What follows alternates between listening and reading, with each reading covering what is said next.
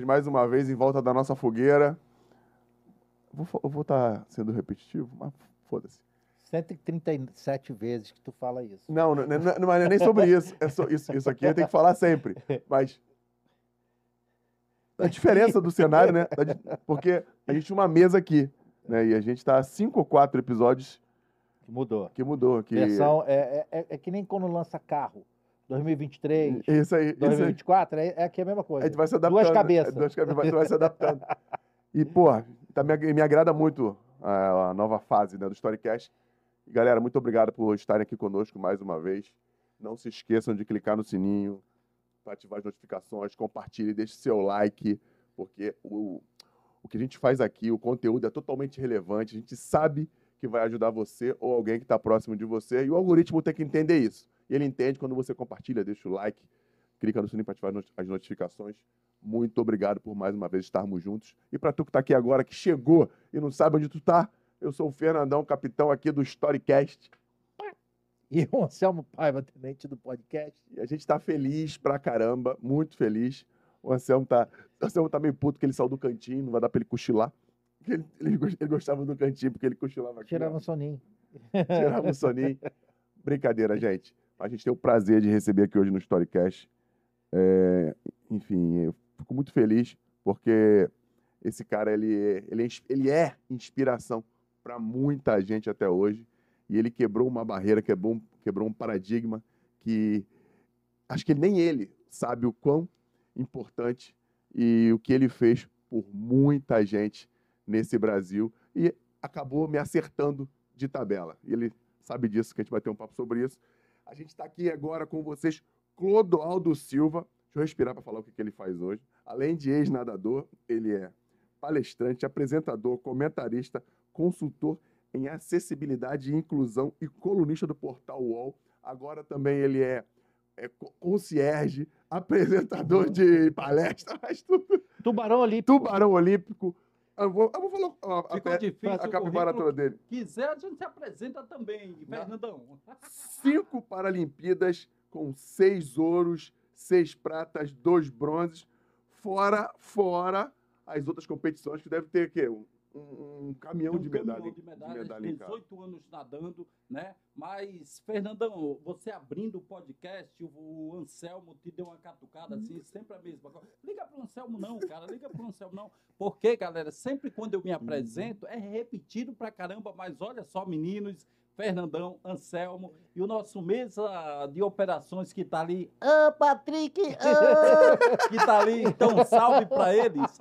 E aí, olha só como eu me apresento, galera. Fala, galera! Clodoaldo Silva, campeão paralímpico, seis ouros, seis pratas e dois bronzes em cinco Paralimpíadas. E eu fui o cara que pus fogo no Maracanã, acendendo a pira dos Jogos Rio 2016. Isso é só para resumir que eu participei de cinco Paralimpíadas, mas tem cinco mundiais, cinco para pan-americanos, em 18 anos nadando, foram mais de 700 medalhas e meu lema sempre foi, galera, se eu não ganhasse essa medalha, eu comprava ela, mas eu trazia.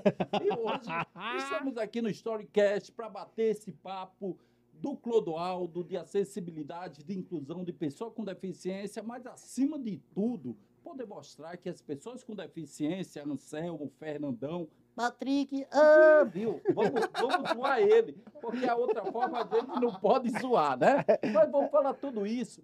E que as pessoas possam ver o Clodoaldo ter uma deficiência, mas é alegre e feliz, meninos. Pô, maneiro. Pô, eu já tô feliz já.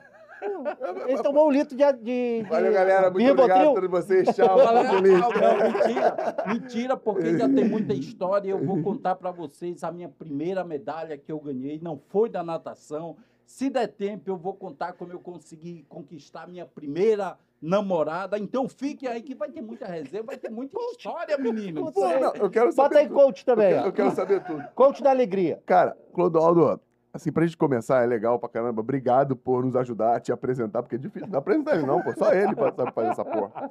Cara, e tu participou agora, né, do, como comentarista do Parapós 2023. E eu vi que o quadro de medalhas do Brasil foi o primeiro no quadro de medalhas. Foi o primeiro. E é engraçado a gente até fazer essa brincadeirinha que se o segundo, terceiro e quarto se juntassem, não iam ter tantas medalhas de ouro quanto o Brasil. Né? E eu comentei os jogos pelo Sport TV Desde 2013, eu trabalho em comunicação também. Então, Anselmo, o Fernandão, vocês que estão nos assistindo, não, não se assustem, mas eu sou garoto de programa, né? Calma aí, meninos, deixa eu explicar porque o garoto de programa. Como eu falei, 2013 comecei a trabalhar no Grupo Bandeirantes de Comunicação lá pela Band News, pela Bradesco Sports FM, pela TV Band, tinha programas, depois passei para o Grupo Globo, para o Sport TV, e como eu sempre sou garotão, meninos, e tinha programa, aí junta garoto de programa. Explicado para vocês, né? Mas falando aí, falando Clodoaldo Silva, sempre com essas piadinhas Porra, ele assim. vai cobrar ingresso no final do podcast. É. a gente tá- é, ah, Não, o Patrick tá puto que tá roubando as piadas dele. Ah, é, falar que ah, Patrick tinha piadinhas assim, muito ruins, iguais às minhas. Entendi, entendi.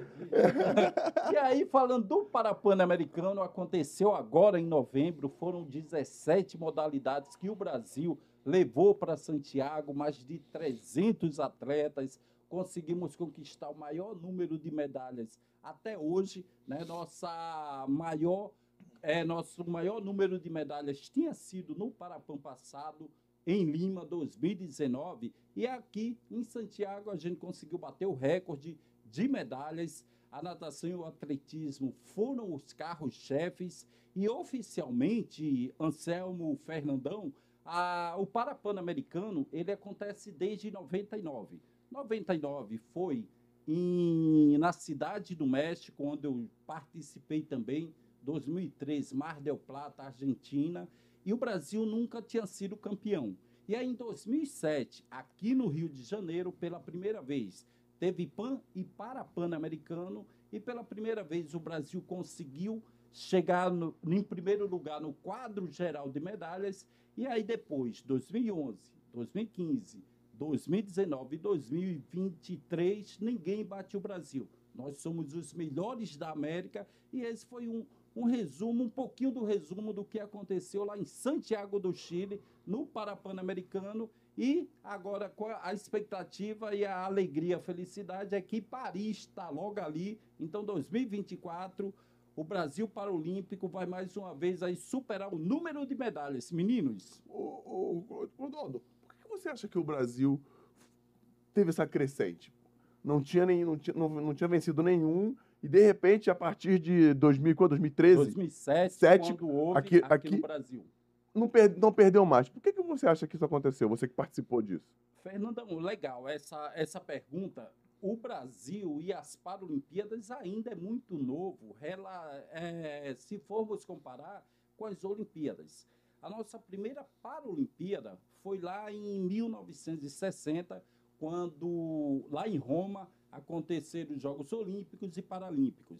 A primeira participação do Brasil em Paralimpíadas foi em 72, na Alemanha. Desde 2004, a gente vem ganhando medalhas, a gente vem conquistando melhores campanhas. Mas eu costumo dizer que 2004 foi um divisor de águas para o esporte paralímpico e para o esporte para o esporte para pessoas com deficiência. E por que 2004 foi tão emblemático e foi o estopim para termos essa, esse avanço e essa evolução? Porque antes de 2004, até então, a- o esporte paralímpico não tinha visibilidade. Até então, as pessoas ouviam falar que nós íamos para países distantes e competiam. Só que em 2004, eles passaram a ver pela televisão. E aí, quando passaram a ver, eles viram que pessoas com deficiência são atletas como qualquer outro. Quando ganham medalhas, ficam felizes. Quando perdem medalhas, ficam tristes e ficam putos da vida, porque isso é alto rendimento, isso é competição. Então, eles viram que é algo levado a sério. E depois que a sociedade, em 2004, pela primeira vez, começou a passar na televisão, eles passaram a ver, mais pessoas com deficiência também passaram a ver o esporte paralímpico e dali eu saí com seis medalhas de ouro e uma de prata, um dos maiores medalhistas do Brasil e do mundo, e pessoas com deficiência começaram a se interessar para poder participar do esporte paralímpico. E aí a pergunta que você me fez, por que houve essa evolução em 2007? Porque muitos que estavam em 2007, eles viram em 2004 as nossas grandes conquistas e aí passaram a procurar clubes para poderem ser atletas e campeões. Meninos, Pô, maneiro pra caralho. Porra.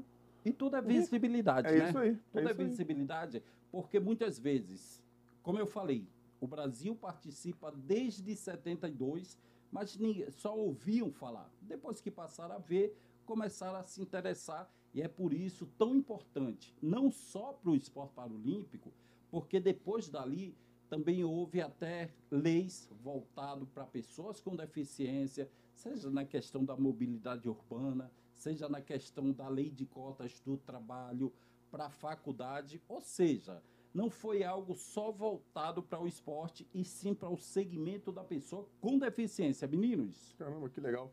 Ô, Clodoaldo, tu já falou do PAN, mas conta pra gente, você, de onde você é? Você não é do Rio, né? Você vive aqui, mas não é do Rio. você percebeu com esse sotaque todo? Não, não, não, nem percebi, Eu, eu achei que Você tá vocês... assoviando pra caramba. Você você viu, Tá tá, igual a gente, porra. tá, tá uma mistura de sotaques, mas eu tenho certeza que vocês imaginam, caramba, esse sotaque do Clodoaldo, ele é da Europa, um lote brincando, ele, ele faz parte da realeza, mas não é, meninos, desculpa decepcioná-los.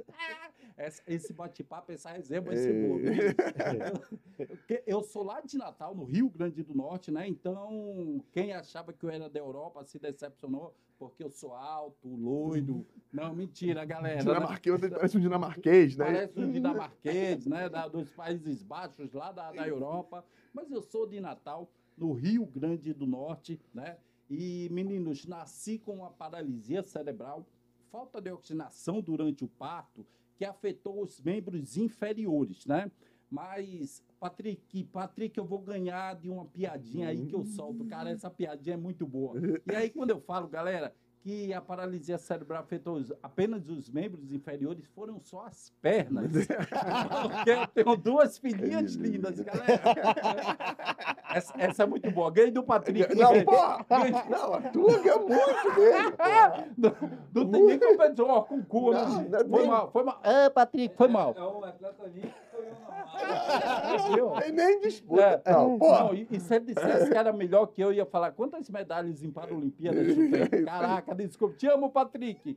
Mas aí eu tenho a Ana, que tem 5 anos, e tem a Anitta, que tem 12. Então, que fique bem claro, galera, a paralisia cerebral afetou apenas as pernas. Mas voltando à pergunta, que é isso que eu tenho que responder, aí eu enrolo, vou para outras coisas.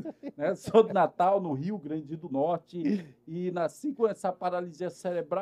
Mas, meninos, a minha deficiência nunca me impediu, né? de- Tive dificuldades, tive dificuldades, mas sempre com esse bom humor, sempre com essa alegria, eu sempre consegui eh, cativar, né? E a galera ali, a maioria sem deficiência, conseguia me abraçar, me acolher. E aí a deficiência nunca foi um impeditivo, nunca foi uma dificuldade para eu me incluir e eu me integrar com essa galera toda. Meninos, Que legal, cara, que legal. Mas acredito que a tua infância, pra você se adaptar lá no Rio Grande do Norte, tenha tido alguma dificuldade. Que você nem sempre foi tão feliz assim, até, até você entender. Porque a gente que, a galera que vê, é, eu lido com deficientes na minha casa, mas quem vê de fora, é, vê aquilo como, como novidade e acha que tudo é difícil. Mas como você nasceu assim, pra você não tem problema nenhum. Pra você a vida é dessa forma e você vive bem assim, não é isso? É isso, Fernandão. E, cara, você é.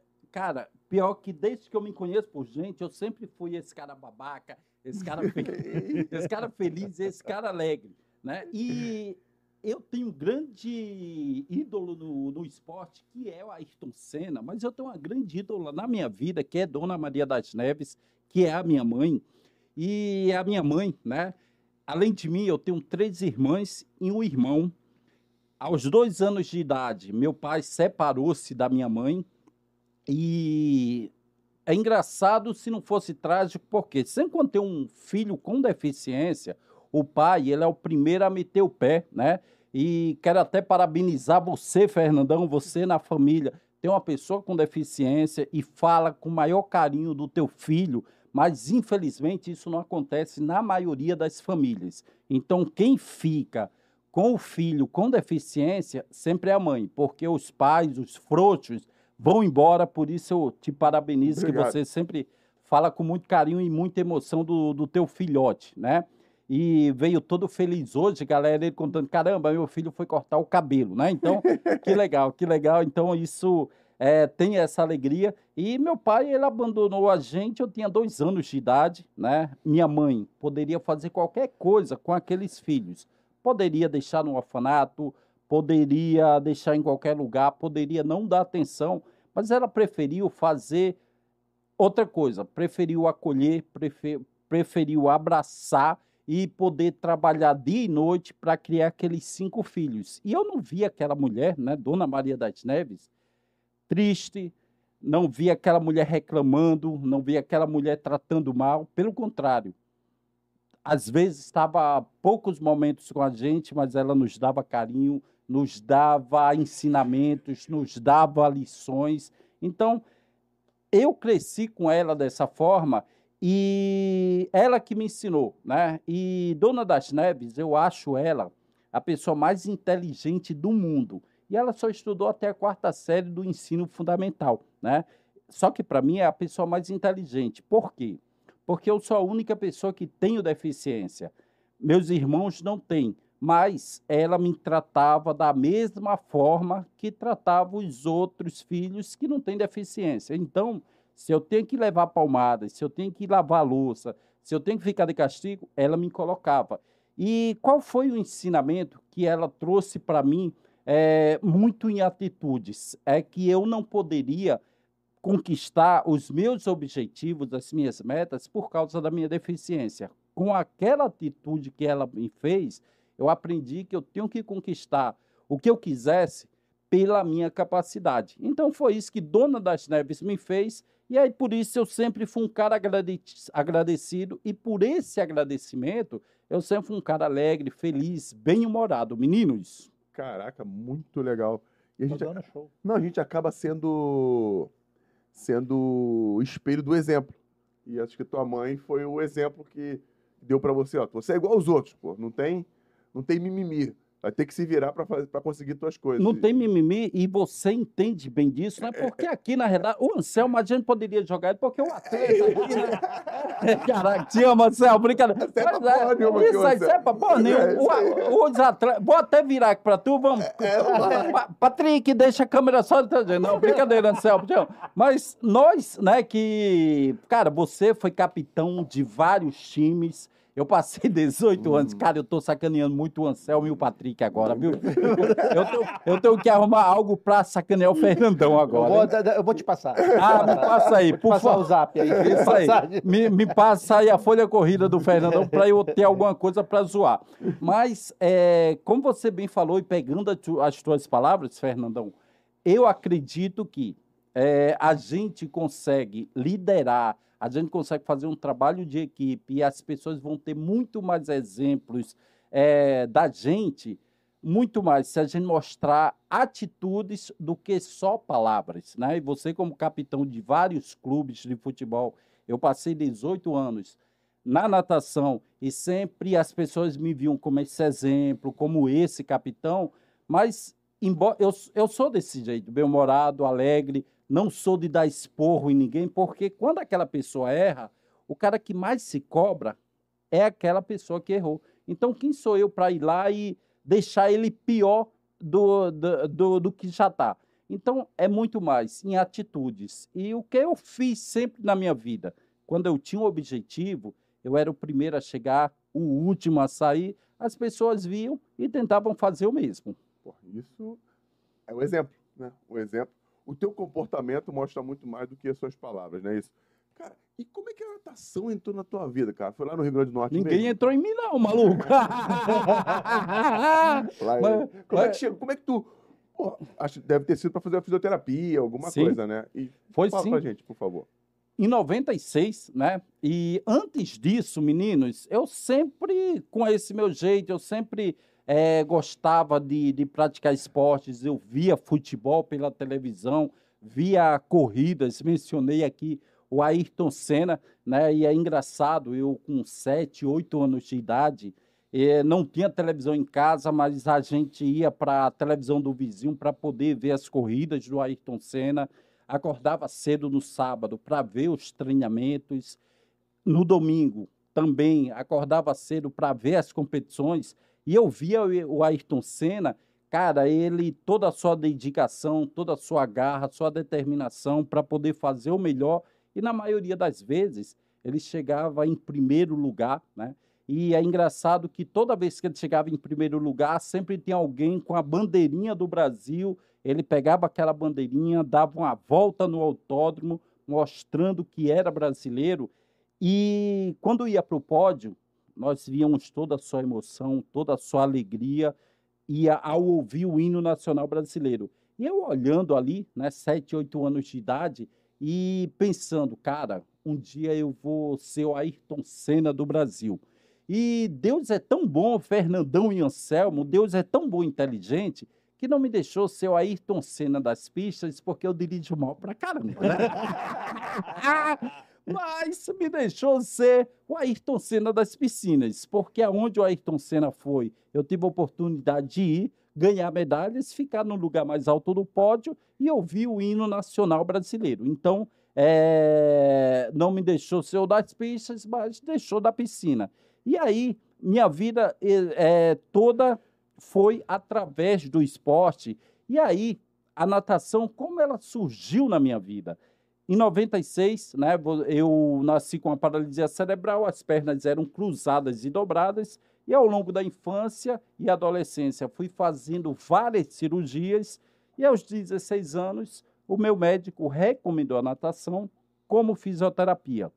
E aí, até então, eu nunca tinha visto uma piscina eh, ao vivo.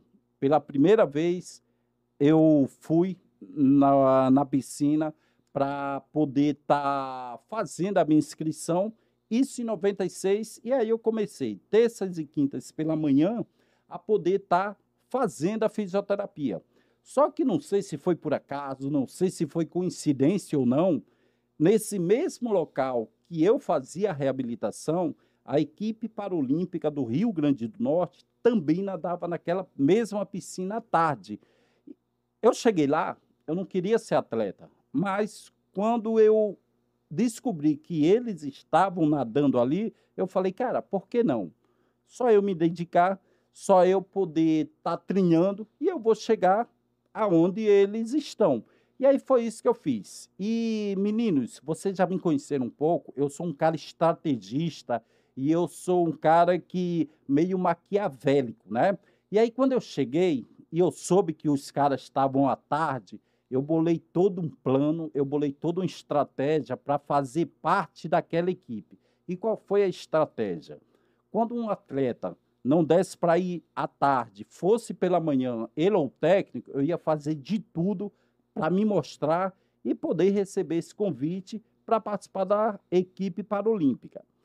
Passou o ano de 96, não veio essa oportunidade, e aí veio o ano seguinte, eu continuava determinado, obstinado a fazer parte daquela equipe que eu já conhecia todo mundo, conhecia toda a história dos grandes campeões. No meio de 97, surgiu uma oportunidade para eu fazer um curso de datilografia, né?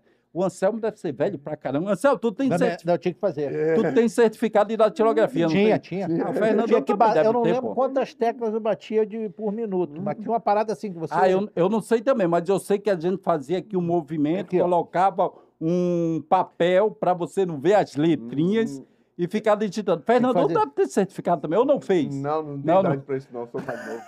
Não é não, não é não. Mas, ó, viu? mais novo que Tu falou essa parada aí? Ele tá falando isso, mas quando ele foi, Ele ele, vai foi ser registrado com uniforme escolar. Cara, se a pessoa. A mãe dele levou ele para registrar e já Opa, tá com 4, resenha. 5 anos. Se a pessoa tá vendo 10 episódios, ela acha que tá ele falar essa merda 10 vezes. Assim. Mas é Lavagem verdade. de roupa suja. É, é, mas eu não sei a história não, pode contar, vai lá, É, foi, a mãe dele levou ele com uniforme escolar eu registrar. fui ser registrado. É gato, gato gato. não, tigre. Com quantos anos você é- Com quantos anos você foi pra piscina? Eu fui com 16, Ah, já- em já 90, tinha- já fazia tinha a 16 anos. fisioterapia. Mas calma, ainda falta. isso. A- agora, da metade para o final, que é legal essa história, eu só parei no- na questão da datilo- datilografia para zoar vocês e sacanear. mas é maneiro, né? pô, mas é legal Isso você. aí. Hoje tu vai no computador, vai rapidinho. Rapidão. Então, quem é tipo quem dirige. Quem dirige o Fusca, dirige qualquer carro do mundo.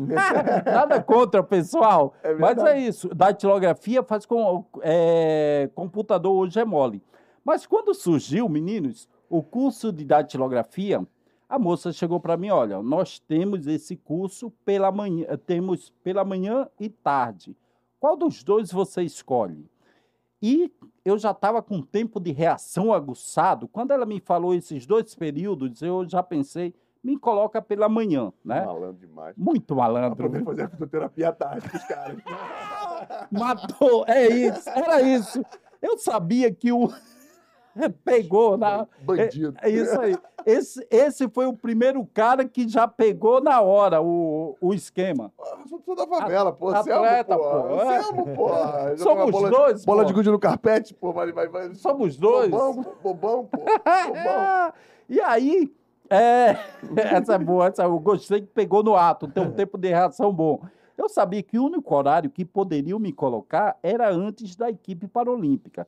E aí, beleza. Fiquei no curso de datilografia pela manhã. Assim que ela fez, o- fez a inscrição, eu fui para a secretaria do clube de natação. Cheguei com a maior cara de pobre coitado, com a maior cara de bunda para a secretária. Moça, semana que vem eu começo um curso de datilografia. Mas, infelizmente, só tem no período da manhã. O que, que você pode fazer por mim? Ela foi conversar com o proprietário, chegou minutos depois, olha, temporariamente você fica nesse horário, que era o horário antes da equipe.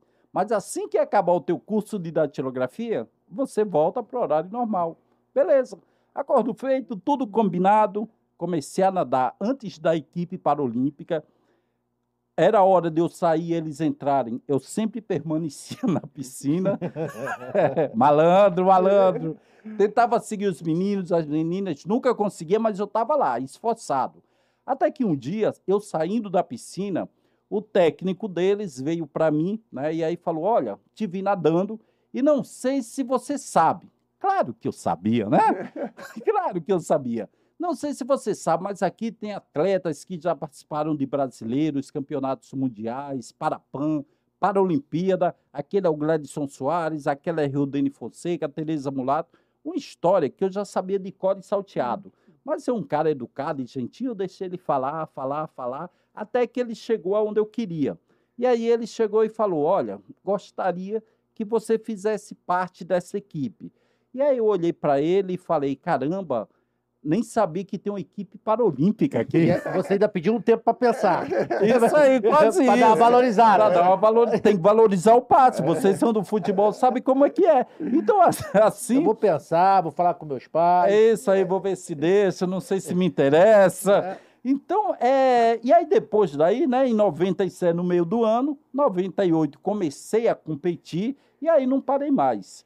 E o mais legal, meninos, em 98, minha primeira competição foi aqui no Rio de Janeiro. Eu ainda morava em Natal, né? ali no, em no bairro de São Cristóvão, no Pedro II. Minha primeira competição, Campeonato Brasileiro, 50 metros nado livre, eu na raia 5, o atleta, o recordista brasileiro daquela prova na 4, e um monte de atletas do meu lado, eu com um cagaço gigantesco, nervoso, olhava para um lado, olhava para o outro, caraca, o que, que eu estou fazendo aqui? Aí beleza, 50 metros livre, o juiz dá a partida, todo mundo pula na água, e aí eu começo a nadar, e no meio da piscina vem aquela curiosidade, caramba, qual posição eu tô? E aí eu olho, olho por baixo d'água, eu olhando para um lado, olhei para o outro, e aí eu não vi ninguém. E aí pintou aquele pensamento, caraca, tô em último lugar, maluco. Ma- Depois de pensar, ficar triste pra caramba, aí eu falei, ah, importante é competir e continuei, né? Beleza, mas com aquele pensamento de último lugar, já bem desmotivado. Aí eu chego, bato, olho para um lado, olho para o outro, não tinha ninguém, a galera estava chegando. Que não tinha retrovisor, né? Verdade, não tem retrovisor.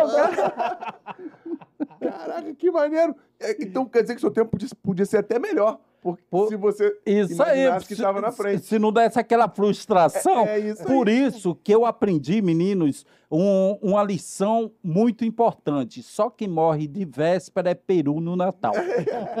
É isso. isso, E isso é outra verdade. história interessante, a, a escola de natação que eu comecei, meninos, chama-se Tutubarão. E aí no making off a gente falou, não, eu vou contar essa história e depois eu falo da nossa resenha no off, né? E aí quando eu comecei a ganhar medalhas, já era o Clodoaldo Silva, vim morar aqui no Rio de Janeiro em 2005, um jornal escrito veio me entrevistar, né, para saber a minha vinda aqui para o Rio, onde eu ia treinar, o que ia fazer, e aí começamos um bate-papo. E a primeira pergunta do jornalista, Clodô, qual escola de natação que você começou? Tutubarão. Beleza. E aí, papo vem, papo vai, uma hora depois, né? Clodô, para a gente finalizar esse nosso bate-papo, qual foi o nome da escola mesmo de natação que você começou? Tutubarão. É Tutubarão? É. É que eu achei que você era gago. Não sou gago, pessoal. Não tenho nada contra, mas não sou gago.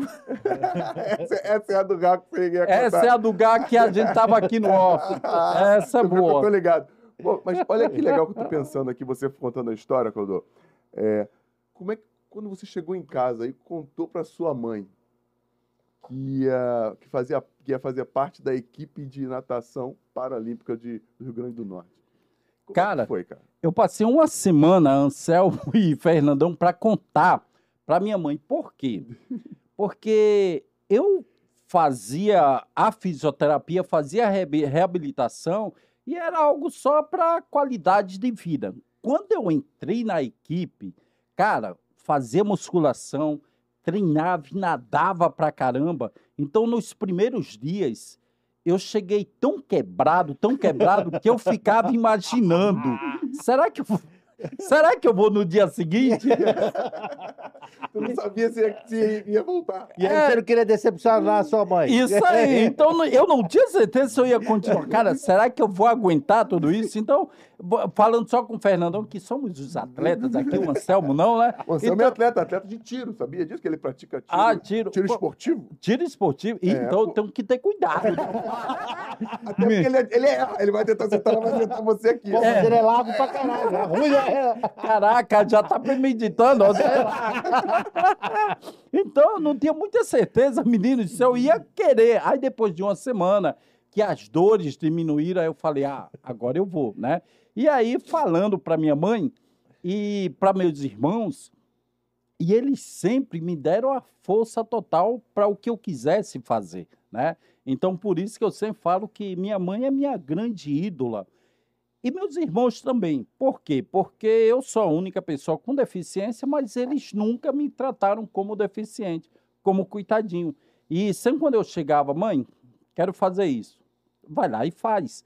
E até na infância e adolescência, eu o que que eu aprendi muito com meus familiares? Quando eu queria fazer algo e muitas vezes eu não acreditava em mim, eu falava, eu quero fazer isso, mas não sei se eu consigo. E minha mãe sempre falava: meu filho, não importa os outros, importa que você vai fazer, faça sempre o seu melhor, porque todos nós somos diferentes. Então, você vai fazer de um jeito, o teu coleguinha vai fazer de outro jeito. Mas se vocês fizerem o melhor de vocês, é isso que está valendo. Então, esse foi o grande ensinamento de Dona Darné. Por isso que eu sou fã dessa garota, né? Tá lá em Natal, 72 anos, então firme e forte. Então, essa é minha grande ídola. Mas, realmente, falar para minha família foi uma semana depois por causa das dores. Pô, E a primeira medalha, quando tu passou, pra, ligou pra tua mãe?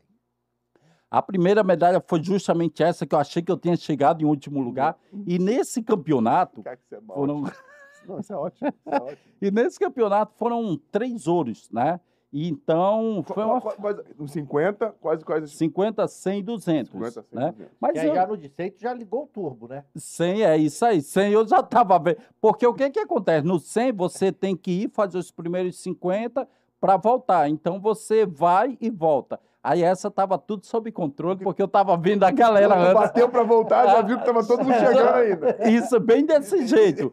Mas aí a gente falando de medalhas, meninos, vocês devem estar imaginando, caramba, então a primeira medalha da vida do Clodoaldo foi na natação. Vocês estão pensando isso, né? Mas não foi. A minha primeira medalha foi no futebol. Pois é, Fernandão, sorte tua, maluco, que, que tu não tinha que me marcar. Eu não peguei esse Isso atacante.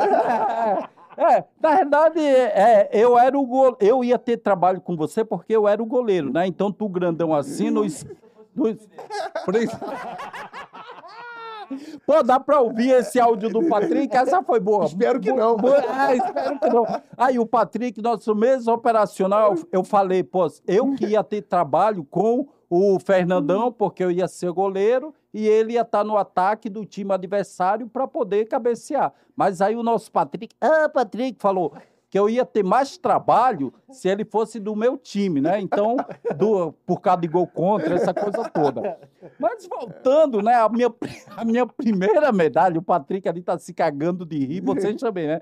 Voltando à minha primeira medalha, em 94, 94, galera, quando o Brasil foi tetracampeão lá nos Estados Unidos, aí é, eu estudava, sempre estudei, embora não pareça, meninos, mas eu já estudei na vida. eu estudei. Então, em 94, teve um torneio entre classes, né? Então, sempre tem aqueles torneios internos. E a minha, a minha sala foi jogar o torneio. E naquela época eu já conseguia ficar em pé com a muleta e era o goleiro. Era a única posição que me restava, né? Ficar no gol. E aí, quando a bola vinha, eu jogava a muleta para um lado e pulava para o outro. Isso nunca dava certo. Mas tu mirava no atacante, a mulher. Certo. Assim, É, a a tam- mão- é, também, também tem essa regra. Ó, e até meus amigos falaram, Clodô, a bola passa, o atacante não. Caramba, não, mas não aconteceu nada, galera. E aí, começamos o torneio entre classes, eu e minha equipe, né? A bola vinha, eu jogava, pulava para um lado, jogava para o outro, sempre tomando gol.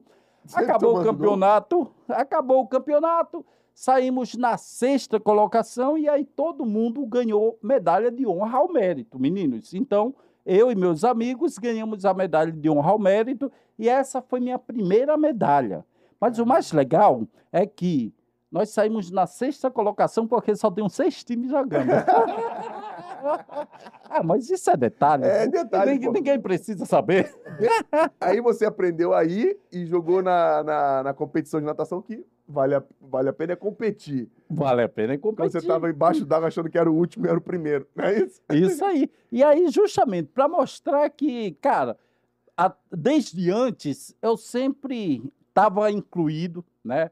Na, na galerinha, principalmente sem deficiência, porque lá atrás era muito mais difícil essa inclusão, né? As pessoas, não por maldade, mas por falta de informação, era difícil, mas eu nunca tive esse problema, né? Eu nunca tive esse problema eh, seja na rua, seja na escola, seja nas baladas, nas festas, meninos adoravam, adoro até hoje, né, as festinhas, e que minha mãe, né, Dona das Neves, não nos escute, Dona das Neves, ela sempre falava, como eu falei anteriormente para você, a vocês, meu filho, nunca use a sua deficiência para conquistar nada.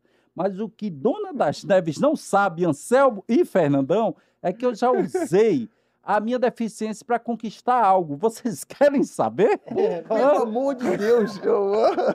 Pois é, o que Dona das Neves, espero que ela não esteja vendo, eu sempre fui esse cara, sem vergonha, né? No bom e no mau sentido da palavra. Não sei se isso é bom ou mal.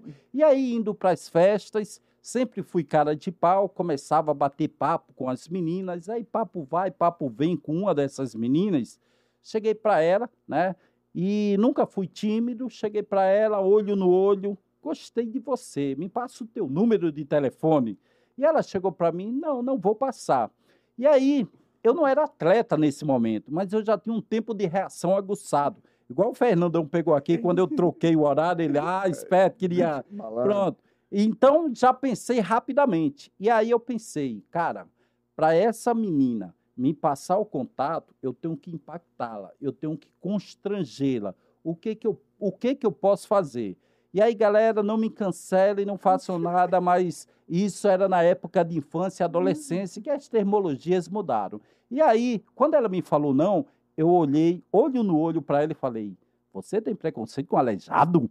Foi isso. E aí ficou naquela. Que pressão, me dá, me dá. É deixar ela impactada. E aí ficou naquela, tem, não tem, tem, não tem, beleza. Para me mostrar que não tem preconceito, me passa o teu número de telefone. 71, cara. Você viu? Rapaz, rapaz, Fernando, se eu e tu tivéssemos andando aí junto, a, a gente ia fazer esse Rio de Janeiro e esse Brasil, não ia ser mais o mesmo. É, concordo. Porque- aí pegou o telefone da, da menina. E essa foi minha primeira namorada. Pô, namorou com ela? Cara, Lógico, comigo é assim, rapaz. Namorei com Deixa eu ela. falar, fudeu. Isso aí, já era. E aí também, é... aí anos depois, não era mais essa minha primeira namorada, né? Já era 2002, 2003 o ano. E aí, mas eu sempre fui um cara super comportado, né? E aí, quando arrumei outra namoradinha, comecei a, aquele namoro de ir na casa, ficar lá na sala, os pais olhando. E 10, 10 e meia, eu voltava para casa e eu tinha um golzinho, né? E aí ia para casa e teve um dia, isso 10 e meia da noite, eu parei no sinal, né? Aqui no Rio ninguém para 10 e meia da noite no sinal, não sei mais é perigoso. Se bem que hoje lá em Natal já deve estar também ninguém para, mas lá atrás a gente parava 10 e meia, parei do lado, eu sozinho, e aí do outro lado para um carro cheio de meninas, meninos, cheio de meninas e todas olhando para mim e cochichando ao pé do ouvido, falando. E aí eu pensando, olhando de rabo de olho para o lado e eu pensando, cara, se elas sabem que eu sou deficiente, elas vão meter o pé. e aí depois das resenhas, tal, o sinal não abria, aí uma abriu o vidro e falou, oi, Clodoaldo. Aí eu falei, graças a Deus, ela sabe que eu sou deficiente. Já era famoso, pô. É, é, pelo menos me conheceram. É, né? pô, já era Mas- famoso. Mas eu conto essa história, ministro, por quê? Porque justamente, como eu falei, eu sempre fui esse cara bem-humorado, sempre fui esse cara alegre, né? E batendo esse papo com o Anselmo, quando eu cheguei aqui, o Fernandão chegou atrasado, né? Chegou atrasado. E-. É normal, No né? jogo também sempre chegava atrasado. É, foi bom, foi bom. Depois você tem a tréplica, foi bom, foi bom essa. Depois tem a tréplica, Fernandão, para ferrar o Anselmo. E aí, como cheguei, o Anselmo aqui me recebeu, cafezinho, aguinha. É justamente o que a gente estava batendo esse papo, esse papo. As pessoas não querem outras pessoas tristes, é, reclamando da vida, eh, não quero essas pessoas perto. E eu sempre fui essa pessoa bem-humorada, essa pessoa alegre, né? essa pessoa que tem dificuldades, tem dificuldades, mas eu prefiro ver a parte positiva da vida que se tem. Então, por isso, essa foi minha infância e adolescência e a minha vida até hoje, meninos. Ô, ô pra, pra galera entender, acho que tu é da minha idade, né? Tu falou de 96, 16 anos, eu nasci, eu nasci em 80, acho que você também. né? 79. 79. Sou mais velho que tu. Me respeita, Não, rapaz. Eu, mais uma vez, sou o mais novo da, da resenha. Desculpa vocês mais velhos. Nós somos experientes. É, Olha só, vai, Anselmo. É, Isso aí. muito É, obrigado, muito obrigado. Não é gato. Eu não falei Muito que você é obrigado. o gato. Tá Falei todo o mundo gato. vendo, você falou Ah, aí, ó. Você isso. tem- tá todo mundo vendo, você falou gato. É verdade, Tá, é. tá gravado. Tá registrado. É isso aí. Clodoaldo, eu acredito que é, o tratamento para as pessoas com deficiência não seja tão fácil de conseguir, Sim. né, ter alguma dificuldade. Co- Como é que dá, o caminho? Dá o caminho para as pessoas. Até lá no. Sei que tu está longe do Rio Grande do Norte há há algum tempo, Sim. mas para conseguir, o que, que tua mãe fez? Porque para conseguir uma vaguinha, essa vaguinha na piscina, acho que foi bem disputada, não era para todo mundo. Bastante. né? E, enfim, conta um pouquinho dessa, desse processo até você chegar ali, porque a escola também, como é que tu chegava na escola? Porra, tem que Sim. chegar, né? Isso aí. Fala Não, pra gente. legal essa tua pergunta, Fernandão. E o que que acontecia, né? Prin- Principalmente na piscina. E são pessoas certas naqueles momentos certos que surgem na tua vida. Porque quando eu fiz a cirurgia, esse médico, ele conhecia a galera da natação, né? Ele conhecia, não, quero água não, tá de boa, tá tranquilo aqui, Fernando, ainda tem aqui. deixa aí, deixa Isso aí. Programa ao vivo faz assim, tá vendo, galera? É igual o Faustão. Cara, tem uma do Faustão sensacional, mas agora eu vou responder a pergunta do, do Fernandão. Porque eu, esquecer, não. E deixa não. Eu sou assim, Anselmo, entendeu? Me fazem uma pergunta, aí eu tô falando, de repente surge uma outra história e eu vou emendando. Mas agora Já eu vou. tá. Isso aí, bota aí, do Faustão, que essa é muito boa, galera. Mas respondendo a tua pergunta, é justamente isso. É, quando eu fiz a cirurgia, meu médico conhecia a professora lá da escola de natação Tutubarão, né? Tutubarão é o nome da escola de natação. Já contei a história, E, que você não é gago. que eu não sou gago, nada contra, né? Mas foi engraçado. E assim cheguei na- nas piscinas. E você perguntando que não é fácil para pessoas com deficiência, o tratamento, os olhares, realmente não é. Mas o que, que eu aprendi nessa vida, meninos? Aprendi que as pessoas vão te ver da forma que você se mostra. Se você se mostra um cara triste, um cara rancoroso, um cara que reclama da vida toda, pô, vão te achar um pé no saco, vão te achar um cara chato, vão te achar um cara negativo. Mas se você se mostra um cara feliz, um cara alegre, um cara bem-humorado, um cara bonitão, que é o Clodoaldo Silva, as, as, pô, o Anselmo deu aquela risada, não, não é bonitão. Mas as, as pessoas vão... Tá vendo, acha? tá, tá vendo? Tá- vendo como ele é? É isso. Dá, dá moral pra ele, ele é bandido. Dá moral Pois, pra ele, não. vi ele é isso, viu? Pô, vi isso. Ele é mano, dá No próximo vai ser só eu e tu.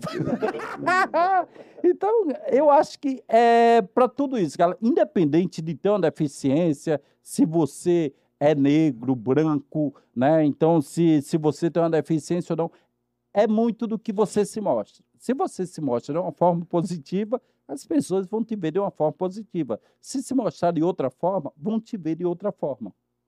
Caraca, muito fera. Muito fera. Bom demais. Vamos pro do Faustão? Ô, louco, meu! Conta do Vamos, Faustão. vamos do Faustão. Conta do Eu, Faustão. eu sou aquele cara que eu me convido para. Ele ia ter até a pauta dele, mas eu vou contar do Faustão, depois tu faz a tua pergunta. Não, não tem problema não. A casa é tua, fala o que Uhul. quiser. Eu falei para vocês, eu tenho uma paralisia cerebral, né?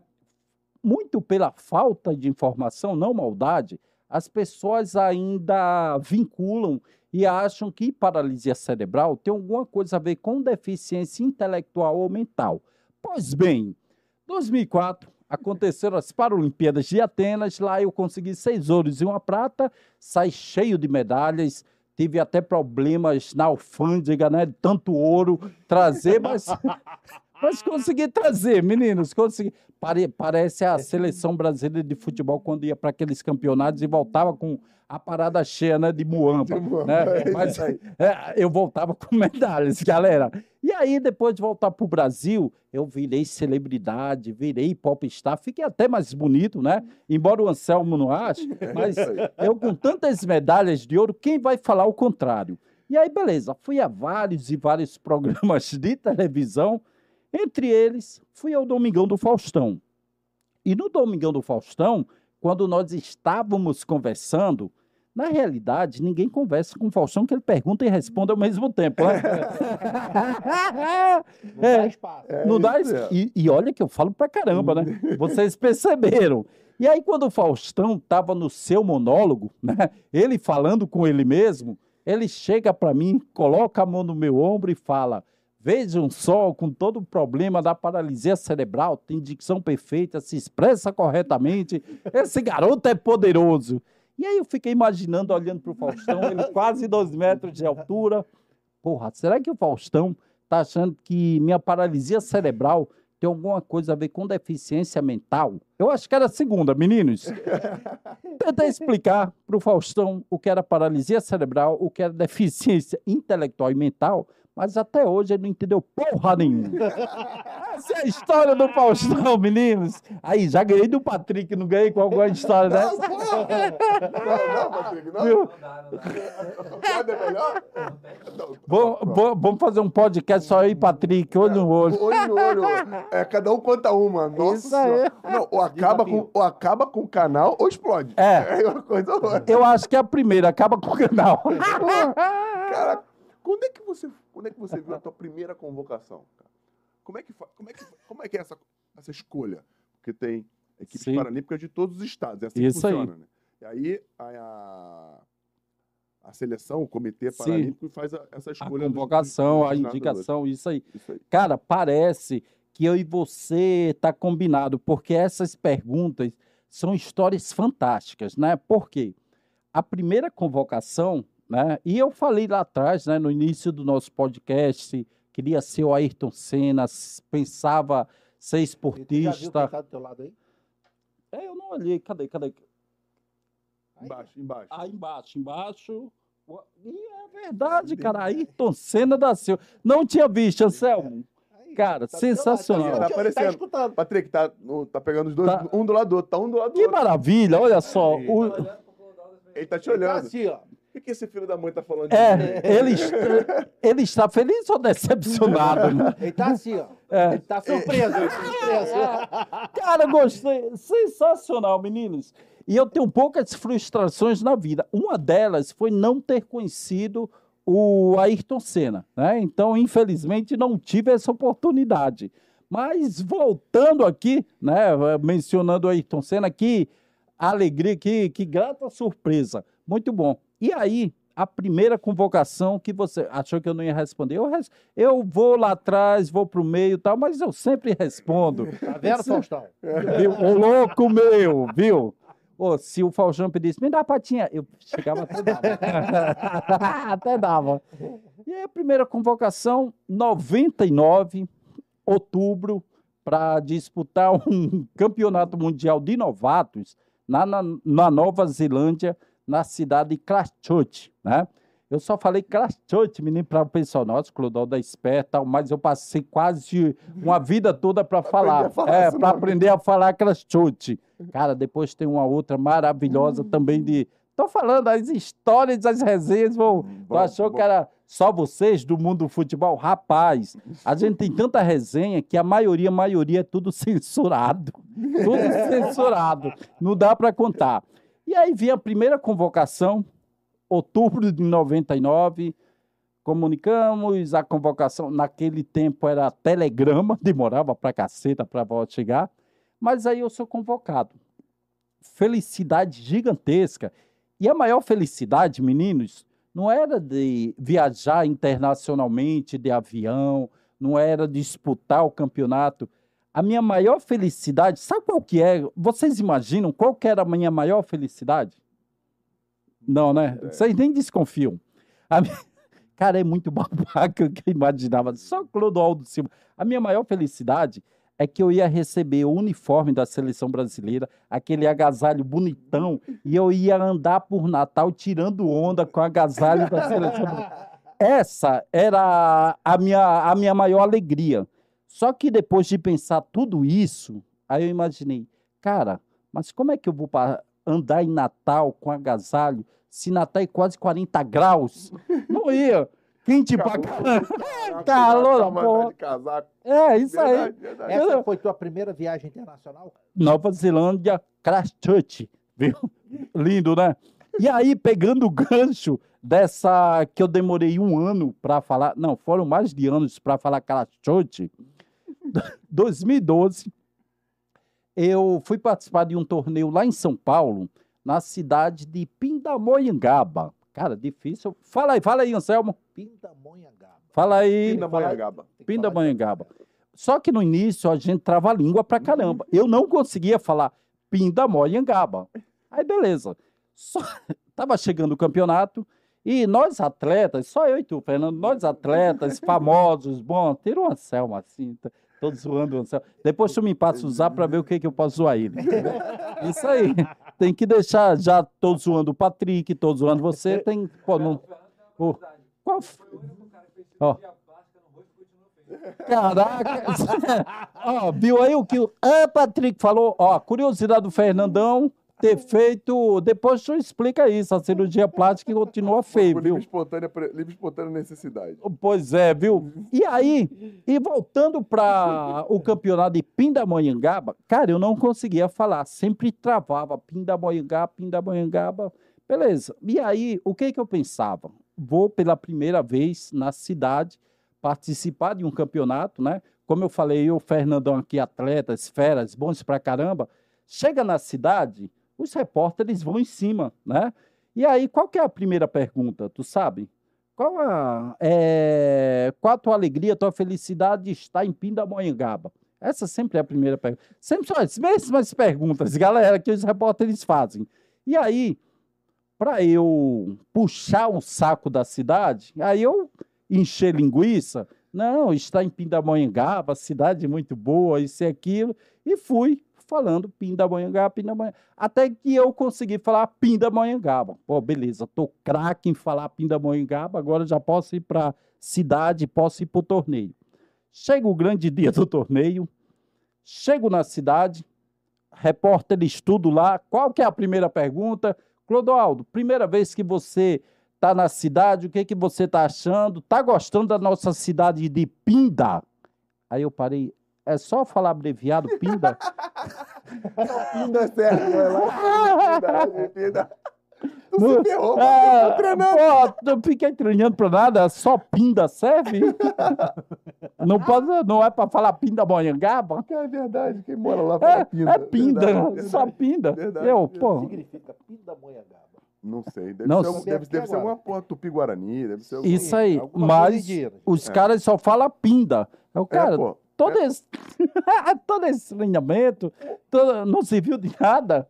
Perdi Então, uma semana treinando essa porra desse nome. perdendo o sono, Pinda Monhangaba para chegar é Pinda. E chegou e, e falou, é só pinda? É, Ah, é. Pindamonhangaba, lugar aonde se fabricam anzóis. Mas é o quê? É Tupi-guarani? história, é, não fala, é história da cidade, é da prefeitura. Muito interessante, cara. Mu- Mudou minha vida. Muito legal, Anselmo. Muito, muito legal. Fala- É o quê? Cidade?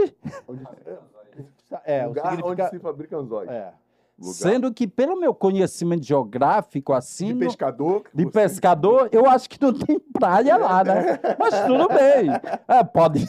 Eu acho que não. Patrick, vai, pesquisa aí que o, agora o Anselmo. É. São Paulo não tem praia. É, isso aí. Porque o Anselmo não pode Mas pesquisar porque ele. Tem praia. É só atravessar o- a montanha. É, Tem aquelas praias ali, ficam as praias do, do norte de São Paulo. Ah, é, tem. Tem uma, umas lá, já, já fui, isso aí. Isso. O Anselmo não deveria pesquisar, que ele está trabalhando, né? Então Tá. deixa o Patrick aí. Deixa o Qual, Patrick. qual é outra curiosidade aí, Anselmo, que você tem? Fala aí pra gente, vai. Ci- cidade que fabrica anzóis. É, o Hum. significado de Pindamonhangaba é onde se fabrica anzóis. Que maravilha. E aí, meninos, é, minha carreira, né? Já falamos da, da minha trajetória esportiva, as várias medalhas. Em 99, foi justamente meu primeiro campeonato internacional. Depois desse meu campeonato para novatos, que eu consegui três medalhas de ouro, né? Foi o Na campeonato primeira, mundial de novatos. de novatos. tre- Nos três mesmo, 50, 100, 200. 50, 100, só nadava isso. Depois é que comecei a nadar provas de medley, borboleta, inclusive fui até campeão paralímpico com essas provas. Mas em 99, na primeira pergunta que a gente falou do Parapan-Americano, oficialmente, 99, que foi na cidade do México, houve a primeira edição do Parapan-Americano, eu estava lá. E aí, em relação à Parapan-Americana, eu participei em 2099, 2003, 2007, 2011 e aí 2015.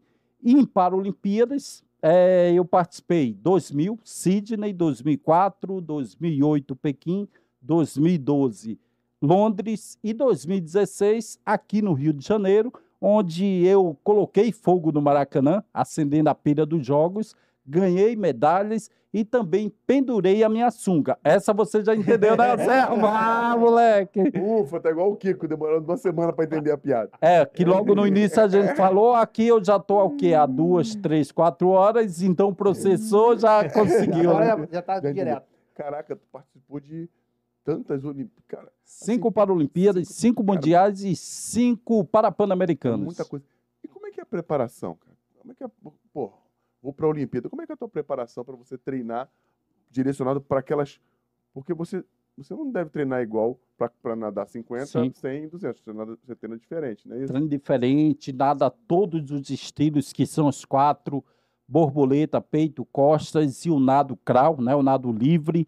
Então, nadava um volume, principalmente na época que eu comecei, meninos, a gente nadava muito, né? Porque naquela época a literatura, acredito que você tenha pego esse período, Isso, né? isso. O Anselmo não, o Anselmo era vagabundo. O atleta aqui é entre É. Caraca, Não, no, no- no esporte. Só é espectador. mesmo. o esporte, eh, no Brasil, principalmente, tinha uma literatura bem, bem Uhum, curta, né? E aí bem curto. tinha um- um- uma forma de treinar que era igual para todo mundo, não era isso? Isso aí. E só que naquela época, é, o que, que a literatura falava? Se você treina mais, você está muito mais preparado, você está muito mais condicionado. Hoje não. Hoje, um atleta nada 2, 2,500 com qualidade, vai estar bem. Lá atrás, a gente nadava 10, 15, 20 quilômetros por dia. É muito mais do que eu faço com carro, cara. É verdade. Não, muita coisa. E no, isso aí. E no futebol também não era diferente. Vocês deveriam subir e descer escadas Ah, com. Galera subia volta em escada, volta da lagoa. corria em volta da lagoa, 7.200 metros, de forma contínua. E Isso um aí. atleta de futebol corre E contínuo. o goleiro também, né? O goleiro também tinha que correr. Eu estaria ferrado, né, meninos? então, o treinamento era dessa forma.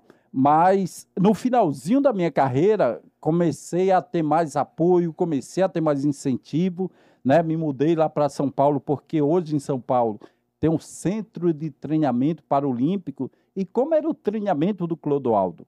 Das 7h30 às 8 da manhã era a parte fora da d'água, o trabalho funcional, é, trabalho com elásticos, de 8 e 10 às 10 e meia, piscina, das 11 ao meio-dia, academia, depois voltávamos para casa para descansar, para nos alimentar, e às 15h30 às 16 trabalho funcional novamente, quem precisava de fisioterapia ia para fisioterapia, e das 16h10 às 17h30, piscina novamente de segunda a sexta.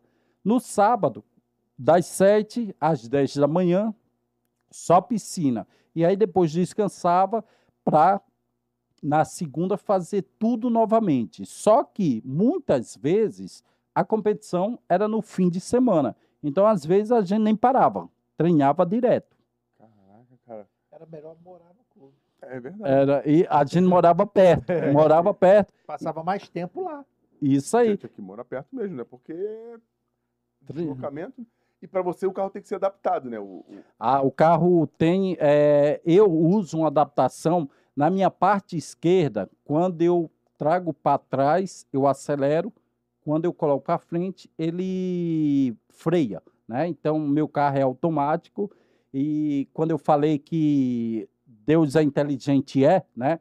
Mas não me deixou ser o Ayrton Senna das pistas, que ele está logo aqui, né? Mas eu dirijo um, pouco bem, modéstia à parte, galera mas é todo na mão, né? Tem essa alavancazinha para trás, acelero, para frente eu freio. E é legal, já até pegando esse gancho, Fernandão, sobre hoje uma, um grande sonho meu que eu quero realizar ainda é poder nas locadoras em todo o Brasil ter carros adaptados, não só para o cadeirante, mas para pessoas com todo tipo de deficiência. Por quê?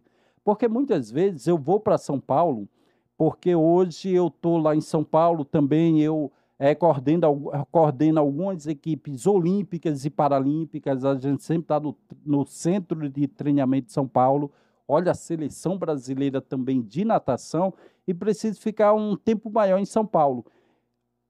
O, as pe- é, a- o comitê, eles me oferecem passagens aéreas para eu poder estar lá. Mas como eu vou passar muito tempo em São Paulo, eu prefiro ir com o meu carro para chegar lá e ter toda a minha autonomia e liberdade. E por que eu prefiro isso? Porque nas locadoras não tem um carro acessível, não tem um carro adaptado. E as pessoas com deficiência querem ter a sua autonomia e liberdade, querem ir nos lugares aonde o horário e a hora que quiser e não depender de outras pessoas. Meninos, E para você adaptar o carro, a, a montadora já vende para você assim ou você tem que comprar o carro e levar para um lugar para adaptar? tem opções, tem essas duas opções, né? Entendi. Então você pode eh, na concessionária pedir o carro já com adaptação e aí tem um valor extra dessa adaptação. E aí se você quiser pechinchar alguma coisa, compra o carro e vai num local onde faz essa adaptação para ver se tem um desconto E aí, é, são essas duas formas, né? Então, ou pela concessionária ou por você próprio. Entendi. Cara, quando a gente tava brincando, né, Anselmo? Que quando tu chegou, Anselmo viu que tu era grande pra caramba, né? Porra, a porra, a envergadura. Porra, A mão dele é duas da minha. eu- eu- Vem cá, me dá um abraço, É. Anselmo. Pô, a envergadura. A genética te ajudou pra caramba, né? Pra você. Cara, a genética, né? Eu tenho um biotipo, sempre tive esse biotipo, é o braço longo, a mão grande, né? E é engraçado é, que eu sempre tive essa facilidade, a gente falando de treinamento, logo no início do ano tem aquela é, tem aquele treinamento de base, onde a gente treina pra caramba para perder as gordurinhas, as coisas do final de ano. Tu sabe bem, né, Fernando? Que eu e tu bem. que somos atletas, né? É, é isso aí. Eu e tu aqui. É. Anselmo, Aqui, eu não gosto de perder nada. só, só, só de gente tem uma relação de afetividade há muitos anos. Ah, entendi. Então, no início do ano é onde você faz academia, você treina pesado pra caramba. E eu começava na academia, só que eu sempre tive esse bio- biotipo e a genética muito fácil de pegar músculo e emagrecer rapidamente. E era o que acontecia. Eu ia para a academia junto com toda a equipe, só que eu tinha que sair antes e ficar só na piscina. Por quê? Porque na academia eu pegava muito músculo muito, muito fácil. E para piscina, para as minhas provas, não era interessante pegar tanto músculo, ficar tão forte. Né? Então a natação eh, tem que ter os músculos, mas não de, de alterofilistas, não de físico, fisiculturista, para poder estar nadando e nadando bem. Então, eu sempre tive esse biotipo, sempre tive essa envergadura, tenho envergadura de 2 metros e um.